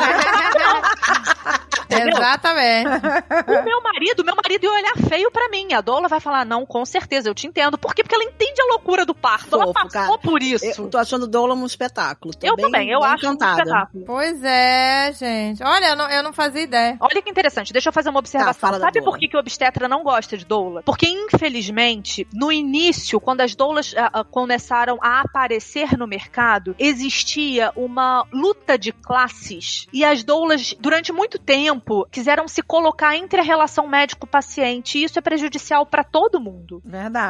Não é porque tem uma doula que a doula tem que servir de intermediário entre ninguém. Não é porque tem uma doula que a doula substitui o acompanhante, que é a figura ev- eventualmente de apoio maior, por exemplo, o marido, a mãe ou a irmã da paciente que queira ser acompanhante de parto. Então, a doula, ela não é um intermediário, ela não é a voz da paciente, ela não tá ali para levantar a, a- a bandeira do direito da paciente, embora em alguns casos ela possa até fazer isso. Mas na verdade, ela deve ser uma figura de segurança Uma melhor amiga. uma melhor amiga e de estimular que essa paciente, essa equipe tenha um melhor relacionamento possível, entende? Não se colocar no meio, não não ficar. Inclusive, assim, uma coisa que eu acho que a Érica fala pra mim que eu acho interessante, ela fala assim, Fernanda, às vezes eu vejo médico que tá com uma conduta inadequada, mas eu não vou ficar futricando isso no ouvido da minha paciente quando ela tá em trabalho de parto, porque se ela já vai ter uma experiência, entre aspas, prejudicada por essa conduta esquisita do médico, pior ainda se eu ficar espizinhando ela. Óbvio. Exato. Ah, é. É claro. É verdade. Então, na verdade, ela tá ali pra fazer um apoio. Agora, o que que quando, né? Então, a doula ela não é parteira, porque ela não vai fazer assistência efetivamente ao parto. Ela vai fazer assistência emocional, mas não ao nascimento, ao acompanhamento do trabalho de parto. Quem são hoje os profissionais que fazem isso aqui no Brasil? A gente tem três classes de profissional, pra surpresa de todos. A primeira é o médico obstetra, que é um médico que fez seis anos lá de faculdade de medicina e depois fez mais três anos de especialização em ginecologia e obstetrícia. O médico, ele é capacitado para fazer um pré-natal de baixo risco, de alto risco, um parto normal, um parto normal instrumentado, que é quando a gente tem que usar eventualmente forceps ou o vácuo extrator, uma cesariana, então quer dizer, todo tipo de assistência ao parto, né? A gente tem a enfermagem obstétrica, a figura do enfermeiro obstetra, que é uma pessoa que fez a enfermagem, 4 ou 5 anos de curso, dependendo de onde ela faz, mais dois anos de especialização em obstetrícia, e essa pessoa está plenamente capacitada a fazer um pré-natal de baixo risco, quando a mãe nem o bebê tem nenhuma doença, seguindo todos os protocolos, e fazer uma assistência do parto normal de baixo risco, que é aquele parto que ocorre normalmente sem nenhum problema. E a gente tem uma outra formação que a gente só tem na USP de São Paulo aqui no Brasil, que é da obstetriz, que na verdade, falando muito ampassant para que as pessoas entendam, é como se fosse uma enfermeira, mas que ao invés de fazer enfermagem e depois especialização em obstetrícia, é como se ela estudasse o tempo todo, os 4, 5 anos de formação para obstetrícia, tá? Então ela vai ter a atuação só em obstetrícia e da mesma forma que o enfermeiro obstetra, ela tá totalmente capacitada a fazer todo o pré-natal e parto vaginal de baixo risco. Então a gente tem esses três profissionais que fazem a assistência atualmente ao parto no Brasil. Uma coisa muito interessante, é cultural isso até, e até uma questão de conselhos regionais, né, de os conselhos profissionais, os conselhos de enfermagem permitem o acompanhamento do parto domiciliar e vários conselhos de medicina em vários estados do Brasil vedam o médico de fazer parto domiciliar. Então, culturalmente até, o que a gente tem é uma enfermagem que vai muito para dentro da casa da paciente. Isso não é ruim não, isso é bom. O que eu recomendo, por exemplo, se eu tenho uma paciente que quer ficar o maior tempo possível em casa, é que ela tenha uma enfermeira obstétrica que também vai ajudar ela com métodos de aliviador, manejar aquele momento de trabalho de parto ainda sem analgesia ou totalmente sem analgesia, dependendo do desejo da paciente, e que vai pro hospital já nos estágios finais. E por que isso, gente? Só para vocês entenderem por que que, ah, por que que alguém ficaria em casa durante o trabalho de parto? Porque dependendo da tolerância ou da tolerância à dor da mulher ou do desejo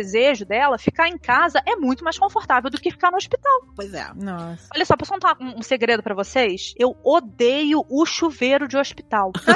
Ah, Eu não sei se aquela pemba é boiler, eu acho que deve ser aquecimento por boiler. É assim, ó, a paciente tá cheia de dor, tá doida pra tomar um banho pra aliviar a dor. Beleza, aí você vai lá pra montar o banhozinho da paciente pra você ajudar ela, né? Aí você liga a água quente. Aí 10 minutos a água não esquenta. E quando esquenta, vem fervendo. Vem pelando, é. Ai, que horror, gente. Aí você liga um pouquinho da água fria, pronto, esfriou tudo de novo, você vai levar mais 10 minutos pra esquentar a água. Exato, é o inferno. Mas pior que, outro dia eu fiz um parto, fiz um parto, não, gente, perdão, isso é hábito. Eu assisti um parto numa maternidade, quando a gente fala de assistir é de dar assistência, né, gente? Porque quem para é a mulher, não é a gente. É. Né? Não é o médico que faz parto nenhum, o médico dá assistência ao parto. Então, eu fui fazer a assistência de uma paciente num, num outro hospital aqui no Rio. Gente, o chuveiro da sala de parto gritava, apitava. Ai, Gente, meu Deus. Agora, quer ficar chocada Surreal, comigo? Eu acordei da minha surreal. cesárea, tava toda cheia de sangue. Eu vou falar o hospital, pode falar, gente? Por mim, Pode. sem problema nenhum. Perinatal da Barra. Aham. Como as pessoas estavam no dia 1 do 6, do 16, todo mundo queria ter filho naquele dia, não foi uma escolha minha. Foi por causa que eu fiz aquela ultra. Tava Aham. lotado, água fria, gelada. E Exatamente, a- aí o. Alexandre falou: Você é maluca? Eu falei: Alexandre, eu vou tomar banho. Ai. Eu vou. Entrei debaixo da água gelada, gente, no inverno. Lavei é. cabelo, tomei banho. Falei, não posso ficar aqui desse jeito. Eis um testemunho. A melhor maternidade do Rio de Janeiro, a a outra teve que tomar banho de água fria. Mas é exatamente De água isso. fria. Gente, eu fui encher a banheira. Até dois meses atrás, a banheira da própria perinatal da Barra tava quebrada, né? Não é quebrada, mas não funcionava. Eu já botei, só pra vocês terem noção, eu botei o acompanhante e a minha assistente para encher a banheira com um balde na melhor maternidade da Barra. Nossa, surreal. Nossa, gente. Isso é surreal. E por isso que quando eu falo assim de ficar em casa, não é porque o médico não quer ter, trabalho, quer que a paciente só vá já parindo. Não, não é isso não. É porque se eventualmente aquela mulher tá tolerando direitinho a dor, tá conseguindo lidar psicologicamente e fisicamente com ela, em casa é muito mais fácil de lidar com isso. Em casa você troca de roupa quantas vezes você quiser, você senta no seu vaso sanitário sem nojo, você toma banho, você brinca com o cachorro, você deita na sua cama que é confortável pra você, você come a sua comida na hora que você quiser, você bebe água na sua temperatura. Na maternidade, querendo ou não, algumas coisas ficam prejudicadas nesse sentido. É- é- não é nossa casa, vamos combinar, né? É, Pois não é, gente. Exatamente. Então, assim, pra quem deseja realmente um início de trabalho de parto, quem entra em trabalho de parto espontâneo, né, não tá pensando imediatamente numa analgesia, né, isso é, num- numa anestesia pra poder aliviar a dor, tá tolerando bem, tem alguém pra dar assistência em casa, eu super sugiro que essa pessoa tenha Mas, um acompanhamento é. de uma enfermeira obstetra E- junto. E isso é a primeira vez que eu escuto, né, Fernanda? É. Porque assim, que necessário que é escutar isso, porque eu não tinha a mínima noção disso. É. Inclusive, quando eu conheci a Cássia, a, a Andréa conhece a Cássia, a- o orgulho dela ela e de dizer que ela tinha parido em casa e que ela odiava o hospital e de me mostrar a placenta do na cama dela, do lado do neném. Foi esquisito, né? Não, eu olhei aquilo pra mim foi uma coisa. E eu entendo. Não, depois eu fui conhecendo ela e achei aquilo super válido, super legal. Sim. Mas na hora foi um choque. Tipo assim, cara, ela teve um neném de 4 quilos e pouco em casa, numa banheira, numa piscina. Sim, é isso que eu tô falando. Eu, particularmente, não recomendo, porque a gente tem trânsito pra chegar até o hospital, as nossas a, a mobilidade na nossa cidade é muito ruim. Infelizmente, os conselhos vedam a gente de prestar qualquer assistência domiciliar ao parto. Então, realmente, a gente tem essas dificuldades que eu acho que, no final das contas, faz com que o ambiente hospitalar, pro período expulsivo, pra hora do nascimento do É, bebê, eu tenho medo. seja bem segura. É, eu, te- Seja eu bem mais medo. segura, entendeu? Eu preferiria também. A gente pode retardar essa ida desconfortável ao hospital, Isso, é. entende?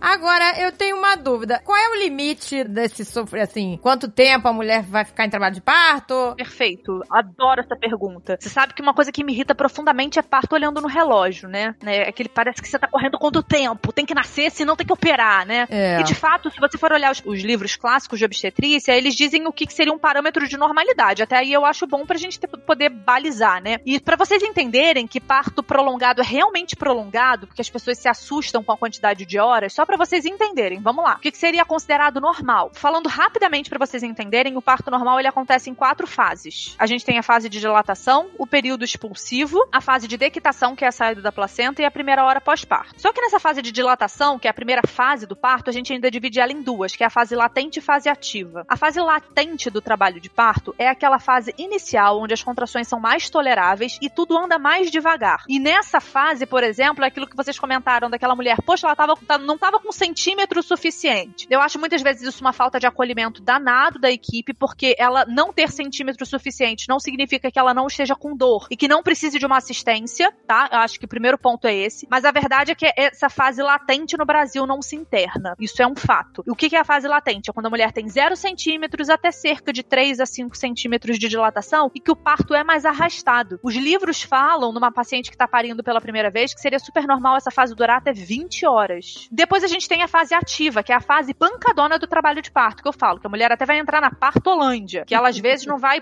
responder por si mesma, entende? Aham. Essa fase, pelos livros, a gente tá falando de até 12 horas na paciente que tá parindo pela primeira vez, dentro da normalidade. E o período expulsivo seriam cerca de 3 a 4 horas na mulher que nunca pariu se receber anestesia que dá uma atrasada nas coisas. Então, se a gente for contabilizar, meu povo, 36 horas aí é razoável. Em especial uma paciente que tá parindo o primeiro bebê via vaginal, né, que são partes que tendem a demorar um pouquinho mais mesmo, isso tá tudo dentro da normalidade. Uma observação é que estar dentro da normalidade não significa que essa mulher não precise ser acolhida. Não significa que essa mulher não precise ser confortada, ajudada, psicologicamente estimulada, eventualmente desde o primeiro centímetro de dilatação em alguns casos, com analgesia, né? Vocês até me perguntaram: "Ah, quando que pode fazer anestesia? Ela não tinha centímetro suficiente ou já era tarde demais?". Hoje em dia a gente sabe que isso é balela, tá, gente? Você pode dar anestesia o tempo que a mulher quiser. Ah, Ah, então não olha tem aí. essa, essa caô de que ah, vai matar ah, o bebê.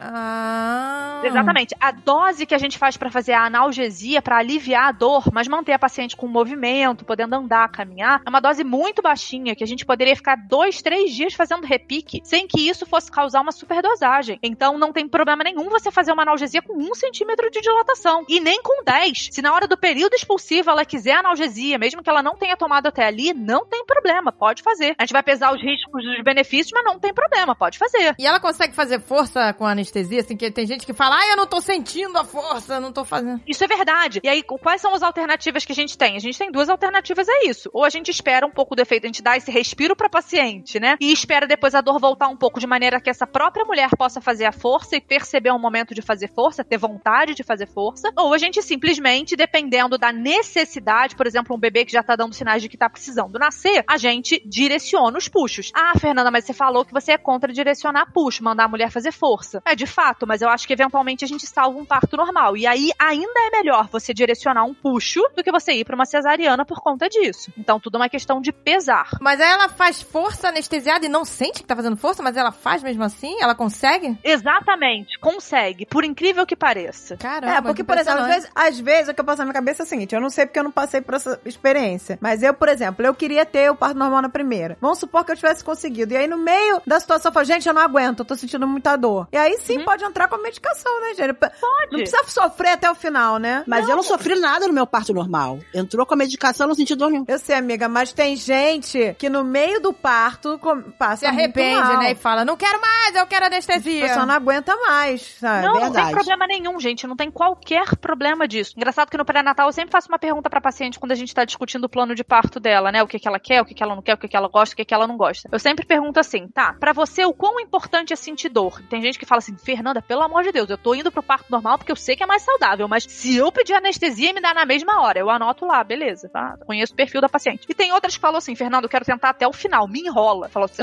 posso te enrolar? Falei, me enrola. Nossa. E eu enrolo mesmo. E as pessoas agradecem depois. Então você tem que conhecer o perfil da tua paciente e, claro, respeitar o desejo na hora dela também, mas não daquela enroladinha básica. Então, isso acontece. Então, hoje a gente já sabe que não tem esse negócio de horário pra tomar anestesia, não, tá, gente? Pode prejudicar o andamento do parto? Pode. Em alguns casos a gente pode ter que entrar com ocitocina? Pode. Em outros casos o parto vai dar uma parada durante uma, duas horas, que é o tempo da analgesia e depois vai voltar? Pode. Mas eventualmente esse é o respiro que ela precisa para ela voltar a sentir dor e conseguir prosseguir no caminho. Ou se ela não quiser sentir dor, ficou traumatizada, pelo amor de Deus, me deixa anestesiada o resto do processo, a gente entra com a medicação, que é a ocitocina, mas infelizmente lá no final a gente vai ter que direcionar o momento dela fazer força, porque sem a mulher fazer força, só o útero sozinho não é capaz de botar a criança pra fora. Mas é isso que eu tô falando. Eu sempre busco da linha de menos intervenção pra mais intervenção. E nesse meio de caminho a gente tem uma gradação enorme. A gente tem a mulher que vai parir sem nenhuma analgesia, que você não vai precisar encostar nela, que você só vai tocar de 4 em 4, 5 em 5 horas e ouvir o coração do bebê. E você tem aquela outra mulher que vai precisar de uma cesárea. No meio do caminho, você tem aquela que vai deixar pra fazer uma analgesia mais pro final, aquela que você vai fazer uma analgesia por um tempo e depois ela vai voltar a sentir dor e vai tolerar bem, ou aquela outra que não quer sentir dor mais em nenhuma parte do processo, você vai dar anestesia pra ela o tempo todo, mas vai ter que direcionar o puxo. Isso, eu sempre falo, ainda é melhor um parto normal com alguma intervenção do que uma cesariana que é a intervenção em pessoa. Então a gente vai fazendo essa gradação e humanizando esse processo de acordo com a característica de cada mulher. Agora, acontece da mulher, sei lá, entrar em pânico e dizer não consigo mais fazer força? E, e, e aí? Assim, tipo. Acontece. Tem uma coisa, deixa eu perguntar uma coisa pra você. Imagina que você, eu sempre uso esse exemplo. Imagina que você chegou em casa 4, 5 horas da manhã, depois de uma festa babadeira, que você dançou a noite toda, você tá cansadíssima, você chegou em casa e pulou o banho. Quem nunca pulou o banho depois de uma festa que você tá muito cansada? Ah, é. Ah, Faz parte, né? Assim, né? acontece, acontece. Olha, no meu né? casamento, no meu casamento eu dormi de vestido e flor no cabelo. Inclusive, não dá banho nos filhos, né? Exatamente. Inclusive, vem de uma festa. Exatamente. Isso acontece. Até no banho de piscina da criança. Ah, o Já cloro. foi suficiente. Já Ah, já, tá de já boa ótimo. tomado. Já Já tá foi tomado. O cloro matou tudo, vamos lá. Agora imagina que você chegou dessa festa 4, 5 horas da manhã, que você dançou todas, brincou todas, fez tudo que podia, que não podia, tá? Chegou em casa cansadíssima e você fala assim: o banho ficou pra amanhã, a hora que eu acordar. E você deitou na cama. E assim que você deita, você comeu alguma coisa na festa que não te fez bem. Começa a dar uma vontade louca de fazer cocô. Você fala assim: pode inclusive ser uma diarreia. O que, que você faz? Existe a possibilidade de você virar pro lado e falar assim: amanhã eu faço cocô? Não, não. Não, pois é. Aquele banho que tinha ficado pro dia seguinte, ele vai ser vencido. Você vai ter que ir ao banheiro, pelo que- menos, pra sentar no trono. Não tem possibilidade. Quando a gente tá falando do parto, gente, de período expulsivo, é isso. O parto chega uma hora que ele é incontrolável. A cabeça do bebê pressionando todas as estruturas lá no final da pelve da mulher, inclusive o intestino, faz com que a mulher tenha uma vontade louca de fazer cocô. Hum. Pode ser um pouquinho diferente, umas pacientes têm mais parecido Mas com é uma cólica muito forte. é, aí depende, né? Tem mulher que sente um pouco mais parecido, outras um pouquinho diferente, mas a verdade é que a sensação, esse puxo que a gente fala, que é essa vontade de fazer força, é aquela vontade de quando você tá com uma diarreia no vaso, sentado, que sua barriga, se- você faz, não tem mais nada pra sair, mas você continua fazendo força. Hum. Não tem isso? Tem. É a mesma coisa. É só aqueles espasmos, é. Isso, sua. Esse espasmo aí fica incontrolável. Então, existe a mulher que, no meio do caminho, fala, cara, eu não tô aguentando mais. Sim, essa mulher a gente vai lidar com uma analgesia de parto, a gente vai dar um descanso pra ela, eventualmente entrar com uma analgesia pra aliviar a dor e uma ocitocina junto pra que ela não, não, não sinta mais dor, mas o parto continue progredindo. Agora, falar que a mulher no final vai arregar porque não tá aguentando a dor, não é que ela vai arregar, ela não tem psicológico pra não fazer força. Hum, É uma coisa que vai além da nossa vontade. Entendi. entendi. Sem citar nomes aqui, mas o que eu já vi de paciente falando assim: eu parei pelo fiofó. Ah, que parece mesmo, né? Que tá cagando. Que fala assim, eu não, não entendi o que aconteceu. E, e muita gente fala, Fernanda, eu queria segurar porque eu sentia às vezes até que tava nascendo rápido demais. Eu queria que fosse um pouquinho mais lento, mas eu não conseguia. E é exatamente isso, gente. Então, a gente é mais forte. E não porque a gente é psicologicamente forte, porque a gente é emocionalmente. Não, às vezes a gente é, não tem nada disso. Mas o nosso corpo, ele tem mecanismos que fazem com que o parto normal no final dele se torne incontrolável. Existem raros casos de estafa materna. Existem. E aí, eventualmente, se o bebê já estiver muito baixinho, quase nascendo, 10 centímetros de dilatação, e a mulher entrar em estafa, e eu não vou mentir, isso pode acontecer, aí vira um parto instrumentalizado, que a gente chama. É uma excelente indicação de você usar o fórceps ou o vácuo extrator, que é literalmente, são literalmente instrumentos que não são da época grega da medicina, onde, né, assim, não, não estamos fazendo tortura, nada do gênero. É bem indicado. É um parto onde a gente, são instrumentos que a gente vai usar, ou duas colheres, que é o fórceps, para ajudar a fazer a última saída da cabeça do bebê, ou o vácuo extrator, que é literalmente um vácuo que a gente gruda no topo da cabeça da bebê, do bebê e puxa junto com a contração para ajudar o bebê a fazer o último caminho quando a mulher já não tem mais força de fazer. Se tiver muito antes disso, a gente faz analgesia, bota ocitocina. Se já tiver muito nesse final e nesses casos raros de, da mulher entrar em estafa, fazer um parto instrumentalizado. E aí, às vezes, gente, o que as pessoas ouvindo isso tudo se perguntam é: nossa, mas para que tanto sofrimento por um parto normal, né? Eu acho que essa, no final das contas, é uma pergunta muito interessante da gente responder. Exato. É, que a gente às vezes. Eu pensei nisso, né? Quando eu tava É. grávida. Também eu sei, pensei. exatamente. Falei assim, gente, mas a qualquer custo, a tanto custo assim, eu entendo tudo isso, entendo de todo o meu coração, sou mulher, vejo isso, né? Mas aí a gente tem que pensar estatisticamente, gente, pensar a longo prazo. Os bebês que nascem por parto normal têm menor chance de desmame. Os bebês que nascem por parto normal fazem menos, não só desmame, mas desmame precoce. A apojadura, que é a descida do leite, em geral, é um pouco mais rápida, isso facilita Eu, bastante. eu vou ter que te interromper, Fernanda. Eu vou ter Fale. que rir. Eu vou ter que Ria, rir. ria. Eu dei de mamar três anos e pouco com cesárea. Não, não, olha só, Maria, Seis anos. perfeito. Amei, amei o seu comentário. Amei o seu comentário.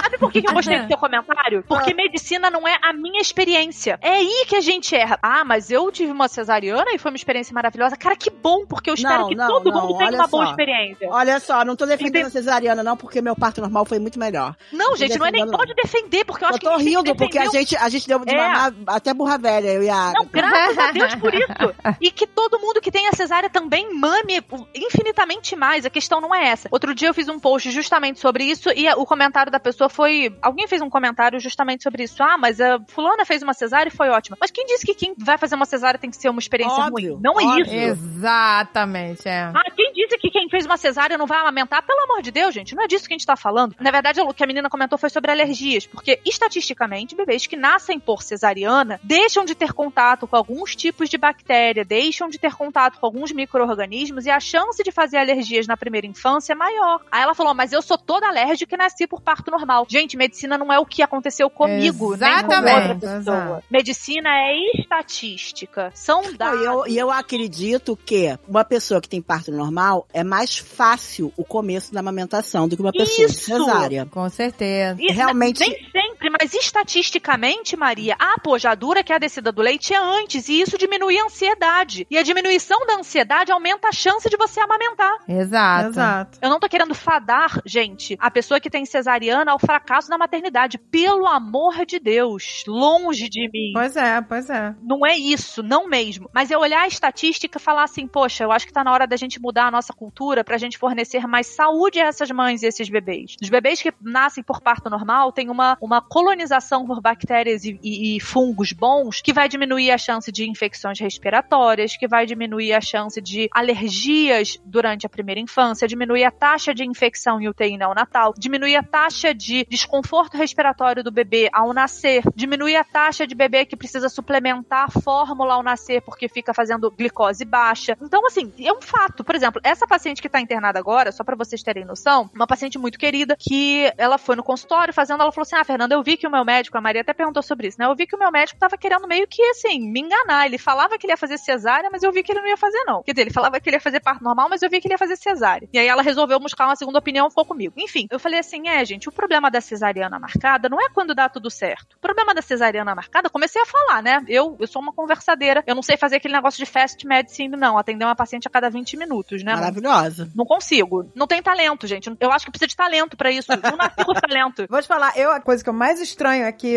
nos Estados Unidos é exatamente isso, é a parte médica. Que eu fui fazer um check-up, né? Procurei um clínico geral. E eu juro que pra você, eu fiquei assim em estado de choque. Como foi a parada mais fria, sabe? A mulher nem conversou comigo. É, aqui. Tipo, foi tão frio, foi tão. assim, que eu me senti até mal, sabe? Mas eu, eu cheio de dúvidas. Eu falei, não, mas peraí, eu, eu queria saber se eu posso tomar isso, se eu posso tomar aquilo, não sei o quê. Não, não precisa, não precisa. E não explicava por quê, sabe? Exatamente. Não, eu não tenho essa habilidade. É uma frieza horrível. Você vai lá no meu Instagram, qual é a minha grande dificuldade com a menina que me ajuda a fazer os posts no Instagram? Eu tô com uma dificuldade enorme, porque eu não consigo escrever pouco. Porque eu odeio uma pessoa que me pergunta e fala assim, Fernanda, posso fazer isso? Aí você fala, não. Não, mas não por quê? Calma aí. É o não o quê? Né? Assim, ah, pode fazer isso? Pode. Mas, mas pode por quê? Ah, que- o meu médico sugeriu isso, tá certo? Não. Aí você fica assim, meu Deus, o que, que eu faço? Vou morrer. Porque você, quer dizer, você tem que entender. Medicina, gente, não é difícil. Eu juro pra vocês, eu sempre falo isso. Medicina não é difícil. O que é difícil é linguajar médico. Então, a grande dificuldade da gente, né, e a preguiça que muita gente tem é de transferir o Medicaid em português, né? É, pois é. Mas uma vez que a gente consegue fazer isso, você consegue explicar. Só que aí você não consegue fazer consulta de 20 minutos. Você consegue,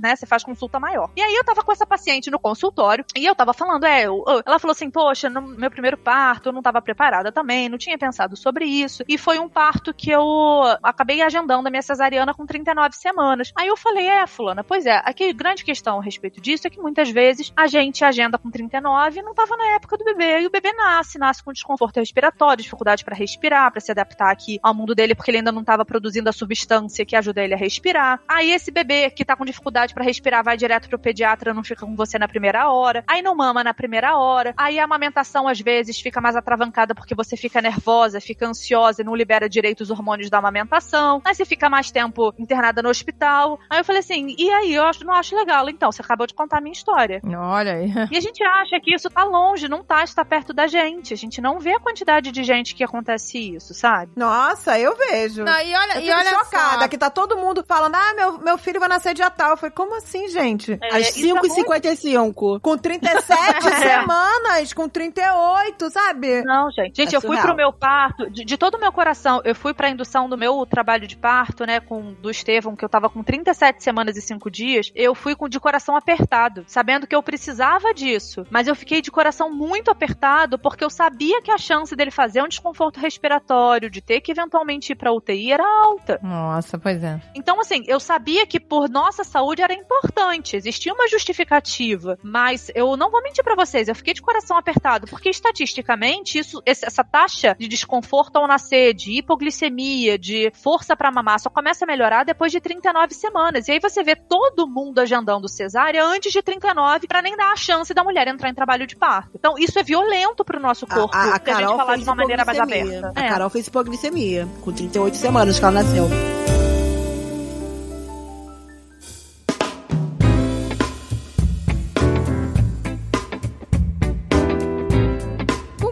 Tempo é normal o leite sair em quem faz parto normal, assim? É no mesmo dia? Não, demora no dia seguinte? Na verdade, assim, olha que mecanismo surrealmente lindo do nosso corpo, né? Eu acho o nosso corpo uma máquina muito perfeita nesse sentido. O que, que é preconizado? Que quando o bebê nasça, parto normal ou cesariana, ele vai direto pra mãe, tá? Pela cesárea, ele vai passar por alguém, geralmente é o pediatra, mas é o ideal que o pediatra não fique com esse bebê e bote direto no colo da mãe. Acabou de sair, o pediatra só faz a ponte entre o obstetra e a mamãe. E a criança vá ainda na cesariana pro colo da mãe, pro peito peito da mãe. E aí, nessa primeira hora de vida, que é chamada de Golden Hour, ou hora de ouro, né? Que é uma hora super importante para estabelecimento de vínculos, estabelecimento de amamentação, prevenção de hipoglicemia, prevenção de perda de calor excessiva por esse bebê. É preconizado que esse bebê fique no colo da mãe ininterruptamente por uma hora. Sério? Depois Pois é, que em nasce? nenhum lugar fica. Olha. Em nenhum lugar fica. Mas- Comigo fica.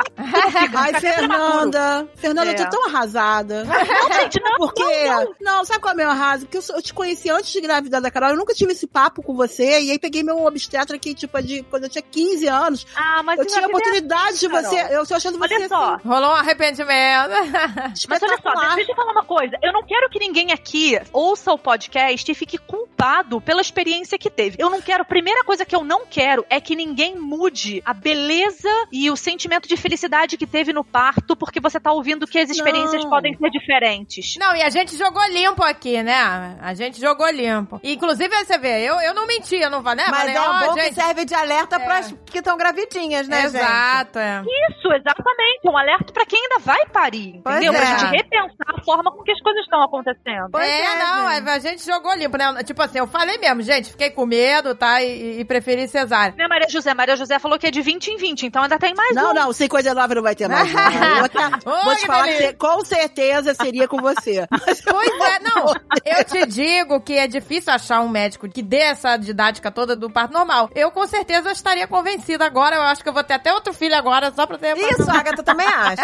também acha. Ah, muito tem que bem, vambora, tem que fechou. mais um. Também acha. Olha, eu Não, vou te gente, eu tô- dizer. Eu tô, velha já. Essa coisa de. Porque eu, nos meus dois foram assim. Sai, o bebê nasceu, não vieram pro meu colo primeiro com o pediatra. O pediatra vai lá, bota caninho dentro do nariz do bebê, bota Pois é, colírio, então, não, bota não sei lá tem o que quê. fazer tudo isso primeiro? Não, tem nada que fazer. Hoje em dia, o preconizado, até pela própria Sociedade Brasileira de Pediatria, é realmente valorizar essa primeira hora. Então, se o bebê não for prematuro e o bebê nascer respirando bem, ele tem que ficar uma hora ininterrupta no colo da mãe. Pois é, gente. É. E alguns prematurinhos que são prematuros, quase não prematuros, também podem ficar. Inclusive, eu assisti um parto há pouco tempo, o bebê tinha nem 36 semanas, 35 semanas e 6 dias, nasceu super bem, respirando lindamente, e o pediatra ficou ali vigiando, mas ele ficou uma hora ininterrupta no colo da mãe. Poxa, gente, que sonho! Olha, eu vou te dizer, Ah, é? eu vou te dizer Nossa. que eu tomei um susto inacreditável quando o André, o meu segundo filho, nasceu, porque ele não nasceu chorando. Não, mas olha só, não precisa nem chorar, não, tá? Tem bebês que nascem que ficam olhando o ambiente, mas que tá respirando direitinho. Aí eu fiquei, ele tá vivo, ele tá vivo. Fiquei perguntando se tava vivo, sabe? Porque Ai, que desespero, amiga. o médico tá, tá vivo. Aí ele só foi chorar na hora que o médico botou aquele caninho no nariz, aquela coisa. Então, quer dizer, podia ter vindo pro meu colo, não precisava nada Pois disso, é, né? olha, a Gisele foi assim, eles só me, ele, eu só vi ela de longe subindo, né, quando nasceu. Aí depois eles já trouxeram ela, eu ainda tava toda aberta, eles trouxeram ela vestidinha, eu só fiz um carinho, um beijo. Pois é, aquele momento subiu. pele com pele não teve. Não teve, ela já tava de roupa e chapéu. Ah, eu não gosto. e gente. gorrinho, aí eu só vi. Olha só, gente, pensa comigo. Imagina que você tá no verão de 40 graus do Rio de Janeiro, aí você deu um mergulho na praia. Você saiu. Você sente que você tá no verão de 40 graus? Não, você parece que tá fresquinho, né? Por quê? Porque a gente perde muito calor quando o nosso corpo tá molhado. Exato. O bebê, gente, tá dentro da barriga com uma temperatura aproximadamente 36 a 37 graus. Molhado. Aí ele nasce e vem pra um local onde a temperatura, quando ideal, porque tem lugares que é até mais baixa essa temperatura que não respeitam essa recomendação, respeitando a recomendação vai ser uma temperatura entre 23 e 26 graus. É. Quer dizer, pelo menos 10 graus a menos. É um baque. É um baque. Qual é o melhor lugar para esse bebê ficar mais próximo da temperatura que ele estava acostumado? Se não, no colo da própria mãe, que tem a Exato. Temperatura que ele estava Eu acostumado. eu- é, o pediatra que fez o meu parto, que era o diretor do hospital, ele não deixou ficar frio o meu quarto, mandou desligar Uhum. o ar-condicionado, mas ele quis que ela ficasse no, no no berçário aquecido. aquecido. Falou, vamos É. deixar ela quatro horinhas lá, bem aquecida, porque Não. também era inverno. Oh, Jesus. E aí ele falou, é. E aí só depois que ele trouxe ela pra mim, botaram no meu peito. Não, eu, eu vi, eu demorei pra ver a pícola. Eu só vi ela naquela hora arrumadinha já de gorro, dei um beijinho, sumiu, aí eles me fecharam lá, que demorou, né? Ah, eu Demora. Acho surreal. Depois eu fiquei num corredor, sozinha, esperando, sei lá o que, em observação. Fiquei mais de uma hora olhando pro teto e só depois que eu vi ela. Pensa comigo, agora falando pro lado do pediatra, né? Já falei que eu tinha que falar dos obstetras. Vamos falar do lado do pediatra agora, né? Pro pediatra é muito mais rápido fazer isso. Porque olha só, se ele pega o bebê, ele já examina o bebê, ele já aquece o bebê, ele já faz os testes que ele tem que fazer, já prescreve as vitaminas que tem que fazer. Lá, lá, lá. Quando acabou aquela uma hora de vida, minha filha, ele já acabou de trabalhar. Ele devolve o bebê pra mãe e vai pra casa. O pediatra que tem noção de saúde, eu digo que é nem de humanização, é de saúde pra essa criança, ele vai esperar uma hora pra começar a trabalhar. Porque ele vai fazer assistência, se o bebê nascer bem, ele vai dar uma examinada rápida, uma olhada rápida nesse bebê no colo da mãe e vai ficar a próxima hora fazendo nada. Ou só olhando esse bebê de longe. Então ele perde, pô, olha que loucura. A gente parto é tempo. Precisamos respeitar o tempo do parto. Precisamos. Então, assim, isso é uma. a- a- O povo fica, ah, isso é só uma fala de hum- humanização. Não, isso é uma fala de saúde. Saúde pública e saúde individual. Então, isso é uma coisa importante que a gente tem que pensar. Só pra vocês terem noção. Então, qual é a, a recomendação? O bebê saiu, foi direto pro colo da mãe. Na cesárea, por que, que não pode ir direto pro colo da mãe? Porque a mãe não pode pegar com o obstetra, porque senão vai sujar a luva do obstetra. E a luva do obstetra tem que estar estéreo. Então, o pediatra vai botar uma luva estéreo pra poder pegar esse bebezinho e, idealmente, ele já vai botar no colo da mãe por trás daquele paninho. E tem que ficar lá uma hora. E como a gente tava falando da história de amamentação, que uma de vocês comentou comigo, olha aqui que surreal, como é bonito o nosso corpo. Nessa primeira hora, em especial nos 30 primeiros minutos, é importante a gente já estimular a amamentação. Isso é, botar esse bebê no peito. Às vezes ele não vai pegar corretamente, ele vai pegar e largar, ele vai ficar só lambendo o peito, ele vai ficar só se arrastando, mas só esse contato com o mamilo materno já é suficiente para estimular a produção de prolactina, que é o hormônio que vai levar à produção do leite. Nessa hora, gente, o bebê tá super bem alimentado. Ele sai, eu, eu brinco que ele sai de barriga cheia da nossa barriga. Por que, que ele sai de barriga cheia? Porque ele tava recebendo glicose até a hora que a gente cortou o cordão, né? Então, ele tá super alimentado até ali. Então, ali ele vai pro peito por conforto, por cheiro, por hormônio. Esse bebê vai começar a estimular esse mamilo. Esse mamilo, às vezes, não vai liberar colostro nenhum. A grande maioria das mulheres não produz nenhum tipo de secreção, embora seja até normal produzir durante a gravidez. Esse bebê não vai mamar muita coisa e ele vai dormir porque finalmente ficou confortável. Ele recebeu o conforto do peito da mãe, o conforto da sucção. Ele vai acordar com fome dali umas duas, três horas. Porque aí sim, pela primeira vez na vida, ele vai entender o que é fome. Pela Exato. primeira vez na vida não vai ter nada no estômago, e ele vai estar com uma glicose um pouco mais baixa, ele vai acordar e vai acordar bem revoltado com esse sentimento. Aí o que, que ele vai fazer? Ele vai pro peito. E esse peitinho, depois de duas, três horas que ele fez a primeiro, o primeiro estímulo, tem colostro, tem leitinho pra ele mamar. Fernanda, não tem, mentira, não sai nada. Se espreme meu peito, não sai. Gente, é muito pouquinho mesmo. Às vezes esse bebê vai ficar meia hora, 40 minutos, uma hora no peito, entre os dois peitos, pra mamar 3 a 5 ml. E isso enche o estômago dele no primeiro dia de vida. Nossa. Então, nesses primeiros dias vai ser liberado o tempo todo só esse colostro, até que em torno de 3 a 7 dias pós-parto desce o leite de verdade. Vem aquele leite com um pouco mais de cor de leite, né? Na cesárea, que a Maria José perguntou, em geral, essa descida do leite retarda um pouquinho sim. Estatisticamente, no parto normal, por conta da liberação hormonal que acontece durante o parto, durante o trabalho de parto, isso acontece antes, né? Esse leite desce um pouco antes. E a grande preocupação não é porque na cesárea não vai descer, nada do gênero. A grande preocupação é o emocional dessas mulheres. Elas entenderem que pode demorar um pouquinho mais mesmo, mas que o colostro tá suficiente para esse bebê. Elas entenderem que não precisa se sentir pressionada psicologicamente, ficar estressada com esse início da amamentação, porque o leite ainda não desceu. Não, não. Tudo bem o leite não descer nos primeiros dias. O estômago do bebê é muito pequenininho mesmo. Continua estimulando que daqui a pouco o leite desce. Só que quando a gente tem uma sociedade que fala muito pouco de parto, muito pouco de amamentação, e uma mulher que fez uma cesárea e retarda um pouquinho essa descida do leite, às vezes esse estresse já pode ser o suficiente para ela botar uma fórmula, para ela botar uma mamadeira, para ela estimular outras formas de ali- alimentação que já vai desandar a amamentação. Nossa, eu queria fazer um programa só sobre amamentação, porque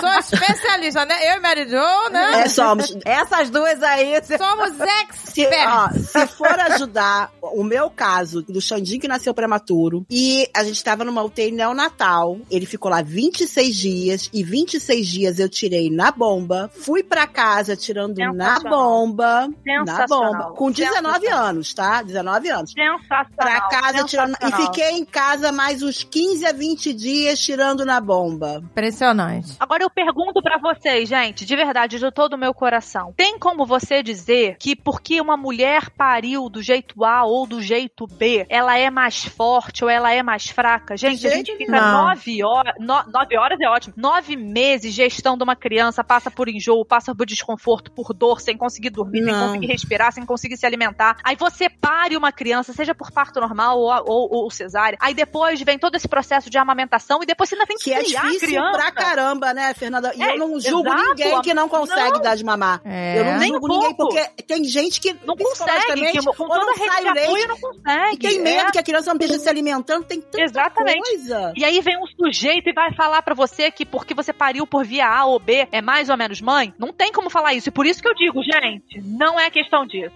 Eu tive os filhos que não vieram pro meu colo logo que nasceram, aquela coisa toda. Uhum. Primeiro, é o instinto que a gente queira pegar os nossos filhos, sabe? Eu, eu percebi que eu tava amarrada em toda aquela loucura lá do parto, eu percebi que eu tava amarrada na hora que eu vi meu filho nascer. Na segunda vez eu não estava amarrada, mas eu ficava o tempo todo pedindo pra trazer meu filho, pra trazer meu filho, pra trazer, que eu queria pegar ele. É o instinto da mãe. A mãe quer tá com o filho. A mãe não quer que o filho vá na, na, na- na- enrolado num pano pra outro lugar. Exatamente. Também, eu fico imaginando que é uma maneira mais humana da criança ver o mundo, não ser tão bruta, não ser tão frio. Porque é uma frieza absurda você tirar o bebê do ambiente perfeito, que ele tá super feliz lá dentro da barriga. Isso, exatamente.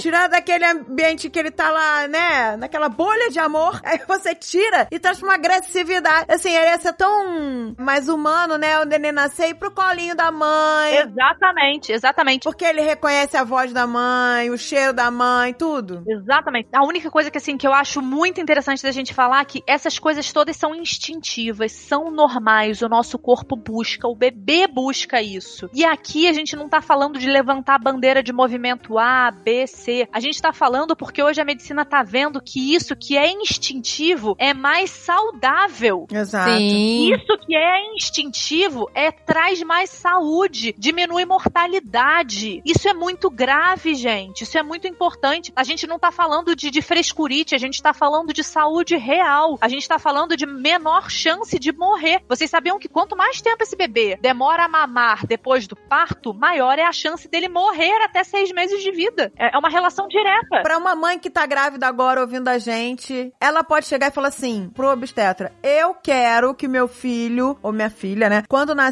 venha direto pro meu colo. Ela tem esse direito? Ela pode exigir isso? Ela tem, todas as sociedades recomendam, assim, isso é protocolo médico. Agora, minha sugestão de todo o meu coração, perceba ao longo do pré-natal se esse médico é um médico que vai respeitar esse tipo de desejo ou se ele vai ficar já arrumando desculpas e pra você perceber isso, você vai ter que estudar, vai ter que estudar sobre parto, vai ter que estudar sobre os protocolos. Infelizmente, vai ter que ser ah, uma coisa que você não vai poder deixar cegamente na mão do médico, você vai ter que dar uma investigada se esse cara cumpre o que ele tá prometendo, se ele faz parto normal, se ele é respeitoso, conversar com outras mulheres que já tiveram parto com esse sujeito, com essa sujeita, pra poder realmente investigar. Estude muito, estude muito. E outra coisa, em relação a essa primeira hora, faça uma consulta pré-natal com o pediatra. Antes desse bebê nascer, antes de você entrar em trabalho de parto ou da cesárea, marque uma consulta com o pediatra que faz o auxílio de parto desse obstetra. Isso é fundamental. Eu, com, na minha equipe, a gente sempre marca uma consulta com o pediatra entre 32 e 36 semanas de gestação, pra mãe justamente entender essas importâncias. E avisa pro pediatra que isso é fundamental pra você. Olha, é fundamental que o bebê venha pro meu colo quando eu nascer. Exatamente. E aí você comunica claramente os seus desejos. Uma coisa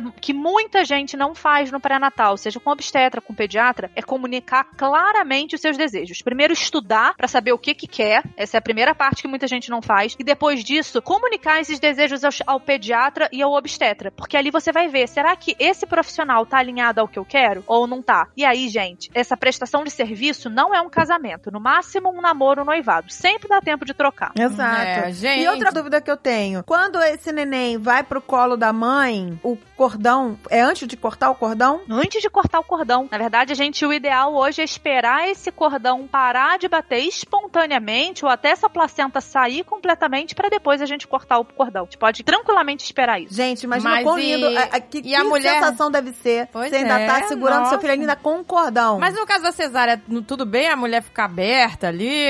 Como é que vai fazer? Sim, gente, até na cesárea dá pra gente esperar. É claro que na cesárea é mais difícil a gente esperar completamente ou a placenta sair ou esperar naturalmente que esse processo aconteça de parar de bater o cordão. Mas aí o preconizado, a orientação é que a gente espere pelo menos de 3 a 5 minutos antes de fazer o clampeamento, né? Que é interromper o fluxo do cordão e cortar. E olha que curioso, gente, quando a gente espera pelo menos 3 minutos pra clampear, os 20 a 30 ml de sangue extra que saem da placenta e vão em direção ao bebê são capazes de diminuir a chance de anemia nessa criança por até dois anos de vida. Olha isso, Olha que gente. legal, gente. É, exatamente, é uma medida muito simples que na grande maioria dos casos a gente vai poder fazer e que diminui mais uma vez mortalidade, né? Mais uma vez não é sobre levantar uma bandeira, é sobre fazer protocolos e seguir condutas que aumentam a saúde. Sim, lógico. Exato, gente. Você tem alguma última dúvida? Eu tenho uma última dúvida. Não tem, pode É, em relação, é que eu acho que eu não sei se a gente falou sobre isso. Dilatação. Ah, a mulher não tem dilatação. Muito interessante essa dúvida. Geralmente falta de dilatação é falta de tempo. Geralmente falta de tempo é falta de paciência da equipe. Existe sim caso de mulher que não vai dilatar. Deixa eu explicar uma coisa pra vocês muito rapidamente. A dilatação não é a contração que vai puxar o colo do útero, que vai abrir espaço pra dilatar, não é. A dilatação ela acontece a partir do momento que o útero começa a empurrar a criança, o bebê pra baixo, em direção ao colo do útero, que é o finalzinho do útero lá embaixo, e esse colo do útero, contração a contração é forçado contra a cabeça da criança pra se abrir, tá? E isso vai fazer com que a, dilatação vá aumentando. Só que pra isso acontecer, a cabeça da criança tem que ir baixando progressivamente, tem que ir progredindo ao longo da pelve do nosso osso cada vez mais. Existem sim alguns casos de desproporção cefalopélvica, que é quando a cabecinha do bebê, mesmo com o tempo, não consegue se ajustar ao tamanho da pelve da mãe e não desce. E nesse caso, se não desce, para uma hora de forçar o colo do útero e a dilatação para. Ou que a cabecinha se encaixa na pelve, no osso do quadril na mãe, de uma maneira meio tortinha. E isso faz com que não deixe, mesmo com o tempo, mesmo com as nossas manobras para tentar ajustar isso, que é chamado de assincletismo, a gente não consegue botar ela numa posição favorável, ela não consegue descer mais. Se não desce mais, não força o colo do útero e não dilata. A grande questão é que muitas crianças precisam simplesmente de tempo para moldar a cabecinha ao osso da pelve da mãe, lembrando que a cabecinha do bebê é toda molenguinha justamente para fazer essa adaptação. E aí, se a gente não dá tempo, essa cabeça não desce e o colo do útero para de se abrir. Então, assim, essa é uma condição verdadeira que acontece mesmo da mulher parar de ter dilatação e aí mesmo a contração estando boa, mesmo a gente eventualmente até usando ocitocina para ver, para corrigir as contrações uterinas, tá tudo corrigidinho, tudo indo direitinho, o útero tá bem contraído, tá contraindo bem, para a dilatação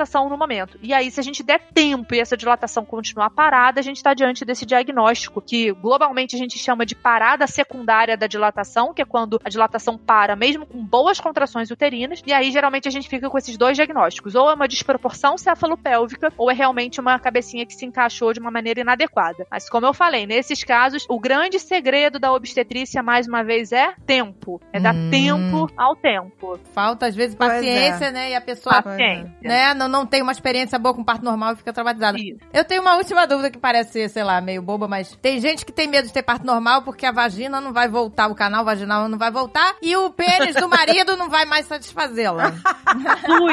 É verdade. Porque vou ficar arrombada. Essa pergunta é maravilhosa. Essa pergunta é maravilhosa, gente. Tenho medo de ficar, Ficar arrombada. arrombada e o pênis do meu marido virar um palito de fósforo e não me satisfazer mais. Doutora, vou ficar alargada depois do meu parto normal? Não, não vai ficar. Gente, olha que doideira. A nossa vagina, na verdade, ela é músculo, tá? E músculo se distende muito, cresce muito. Precisa de tempo, mas com o tempo, durante o trabalho de parto, esse músculo vai literalmente alargando. Só que músculo que alarga, gente, é músculo, volta pro lugar, é elástico. Hum. E aí acontece um efeito no pós-parto que ainda é muito interessante. Prestem atenção. A gente sai na gestação, eu falo que antes da gestação a gente tem um- uma. A gente sobe hormônio, desce hormônio, sobe hormônio, no ciclo menstrual normal, né? Sobe hormônio, desce hormônio. Na gestação, sobe, sobe, sobe, sobe, que a gente fica doida por conta da quantidade de hormônio que fica na nossa cabeça. E, gente, no pós-parto a gente tem quase uma menopausa. Em especial para as mulheres que amamentam, o nosso ciclo menstrual fica tão bloqueado que os nossos hormônios femininos, né, em especial estrogênio e progesterona, ficam super suprimidos. E aí qual é o efeito? A nossa vagina, ela tem um, um recobrimento e uma musculatura, pele, é, mucosa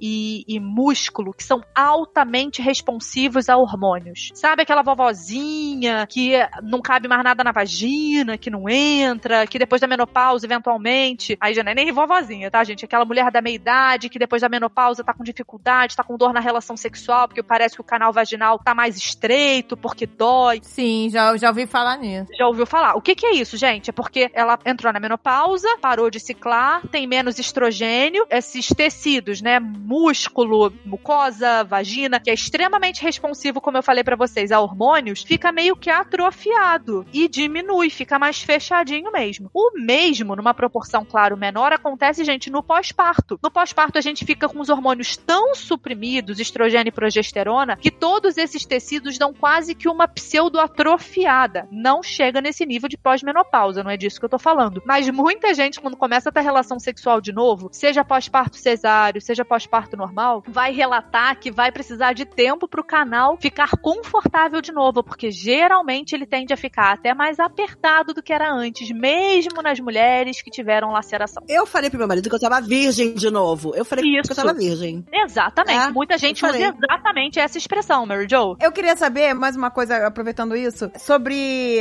essa questão da mulher ficar de resguardo, né? Uhum. Qual é o período realmente real que ela precisaria ficar? E o que, que pode acontecer se ela não respeitar esse período? Perfeito, vamos lá. A pensar numa paciente que teve um parto normal e que não teve qualquer tipo de laceração, que a gente quer um tempinho pro útero, pro colo do útero fechar um pouquinho mais pra diminuir chance de infecção dentro do útero, tá? Duas semanas seria mais do que suficiente. Uma paciente que precisou levar pontos lá embaixo, a gente espera um pouquinho mais, mas quando ela já sentir confortável, quando o local onde ela recebeu o ponto já estiver confortável, geralmente isso acontece de três a quatro semanas após o parto, já tiver ok, já tá liberado pra relação sexual também. A paciente que teve cesárea, aí a questão, gente, são os pontos lá dentro, que é. dependendo de como tiver o nível de aderência, como é que for o grau de cicatrização dessa paciente, pode precisar de um pouco mais de tempo. Em geral, 30 a 40 dias são suficientes. Ah, Fernanda, no pós-parto, a mulher lá na maternidade não levou ponto nem nada, quis ser feliz com o marido. Acho pouco provável alguém pensar nisso ainda na maternidade, mas sempre tem, né? Ah, Gente, também acho, Eu duvido. nem, de- nem depois de 40 dias eu tava pensando nisso. Eu estava totalmente sem pensar zero. Zero. Mas eu eu, tenho- sabe por que, que eu falo isso, gente? Parece brincadeira, mas a gente já viu pacientes tendo relação sexual no pós-parto praticamente imediato dentro da maternidade por pressão do parceiro. Já soube, já soube. Gente, dessa não, não, É. não. Eu conheço caso verídico, eu conheço É. caso verídico. Aí já é estupro, né, Não, gente? gente, já é um que que é estupro. isso? Exatamente, é um sexo nada consensual. É E eu aí. tenho uma amiga também que amamentando, né, depois que, Uhum. que tava fazendo sexo com o marido, e os peitos saíam leite, jorravam na Uhum, cara uhum. dele. Acontece de sair leite do peito? Acontece, durante o estímulo sexual a gente pode ter sim É, a saída de é. leite, liberação de leite. Acontece sim, isso é real. Gente, que loucura. Gente, zero, zero vontade de, de pensar nisso. É, por um porque a mulher tempo. fica totalmente voltada pro bebê. Nossa, gente. gente, eu não... Eu perguntei isso, sabe por quê? Por questões é, de, de saúde mesmo. Se a pessoa falar, ah, eu vou ter relação e, sei lá, posso sei lá, pegar uma infecção, sei lá. Por isso que eu perguntei. tá? Na primeira semana, o colo do útero tá fechando. O colo do útero, gente, é a saída do útero pra dentro da vagina. E a vagina é um ambiente muito cheio de bactérias. Só que eventualmente a gente fazer uma ejaculação, tira um pênis, coloca o pênis, brinca ali na portinha do ânus, leva pra dentro da vagina, que a gente sabe que isso acontece o tempo todo. Eventualmente você corre a chance de levar uma infecção pra dentro desse útero que ainda está Socorro, Mas, tô é, morrendo de medo mas já. isso, gente, a gente tá falando de primeira semana, segunda semana pós-parto, tá? Não, não tô Ah. falando de mais pra frente, não. Deixando bem, bem claro aqui que, né, gente, é pra, no mínimo, duas semanas aí, gente, segura. Gente, mas... É, a- segura exatamente, aí. com segurança, umas duas semaninhas. Na maioria dos casos, gente, três, quatro dias depois, se a gente fizer um toque por alguma necessidade na mulher, esse colo de útero já vai ter praticamente fechado. Mas como tem alguns casos que demoram um pouquinho mais, eu acho que né, não custa a gente dar uma margem de segurança, vamos colocar assim. Mas pra cesárea, né, seria 30, 40 dias. Digo pra vocês que eu já vi A- uma a- paciente que teve relação, diz ela, consensual com 13 dias pós-cesárea. Ai, meu Deus. Não foi nem a fricção do pênis, mas na verdade a penetração profunda fez com que ela, ah, tava tudo muito ainda inicial, tivesse uma laceração vindo Ai, da que região horror. da cesárea até o colo do útero, ela perdeu o útero. Ela Ai, te- gente, que Ela horror. perdeu o útero. Ai, gente, é Gente, perigoso. que horror, gente. vai. Pelo amor de Deus. Olha, eu acho, eu acho assim muito difícil. Não tô dizendo que é impossível, tá? A mulher querer ter relação logo depois que tem neném. Eu Também também, acho, acho. particularmente. Também acho. Porque não, não, não existe isso. já. A mulher tá tão voltada É. pro bebê. Você não dorme, você Não, acorda é. de hora em hora. Eu, por você... muito tempo, fiquei sem vontade. Não tem muito como, tempo. sabe? Eu acho que muitas vezes a mulher acaba cedendo uma, alguma forçação, entendeu? Pois é. Também acho. Eu acho que assim, é claro, gente, que a gente tem que pensar, e me entendam muito bem, eu quero tentar ser o mais ponderada aqui possível, que a gente tem que pensar que o marido não- ele tá vivendo essa transformação do filho, mas eventualmente um companheiro e tudo mais, ele não tá passando por essas modificações físicas, ele vai continuar com o desejo. A gente compreende isso. Exato. E uma coisa que eu digo sempre é que, passado esse tempo de uma boa recuperação, um, dois meses eventualmente, você voltar ou, ou você estimular essa intimidade entre o casal pode ser uma coisa muito saudável, né? Não é fazer o que você não quer, não é se forçar a fazer. o- Não, não é disso que a gente tá falando, não. Mas você eventualmente se abrir a possibilidade de retomar a vida sexual, de retomar um, um momento de intimidade com o seu parceiro. É fato, gente, pela constituição do homem, que quando, depois da relação sexual, ele fica mais calmo. Todo mundo que tem relacionamento mais duradouro sabe. Ele fica mais aberto, ele fica mais calmo. Isso é, isso é, isso é Você biológico. consegue tudo que você quer. É o famoso amansa né? leão, amansa leão. Exatamente. E acaba que isso Agora- fortalece vínculo. Então não vejo problema nenhum a gente se abrir a essa possibilidade. Eu até estimulo que a gente se abra a essa possibilidade, né? Eu acho também estranho, por outro lado, quando chega um ano depois o casal no consultório. Não, a gente ainda não voltou à relação sexual. Peraí, né, gente? Aí também já é bizarro, né? Calma, exatamente. Então cada um vai ter um tempo, os tempos são diferentes, cada Exato. casal vai ter um tempo, né? Não acho que tem que ser relação não consentida, nada disso, pelo amor de Deus, mas eu acho que também a gente não custa a gente depois de uma boa recuperação se abrir a essa possibilidade, né? Gente, maravilha. Olha, eu acho que a gente cobriu tudo, né? Que a gente Tudo. podia. Vão surgir mais dúvidas. É. Você que tiver sua dúvida, mande pro nosso e-mail. Gente, presta atenção. Isso. O programa é hoje, aqui, sábado. Vai ao ar todo sábado. A gente vai fazer o feedback desse programa no próximo sábado. Só que a gente grava esse feedback na segunda-feira. Então hoje é sábado, você tem hoje e domingo pra mandar e-mail com suas dúvidas, com suas experiências, com seus relatos. Então corre pra gente poder trazer o que feedback. E se a Nanda quiser gravar esse feedback com a gente, tá super bem-vinda, tá, Nanda? Pois é. Com certeza. Vai ser ótimo. Tô à disposição. A gente grava. Então, a Nanda vai tirar Se- suas ela- dúvidas. Tem que gravar, Fernanda. Gente, eu acho que já ficou bem claro que falar não é um problema pra mim, né? Assim, que eu É. bem gosto do, do negócio. Então, gente, corre com esses Corre e-mails. E mandem para. Caneca de mamicas, com S no final. Caneca de mamicas, arroba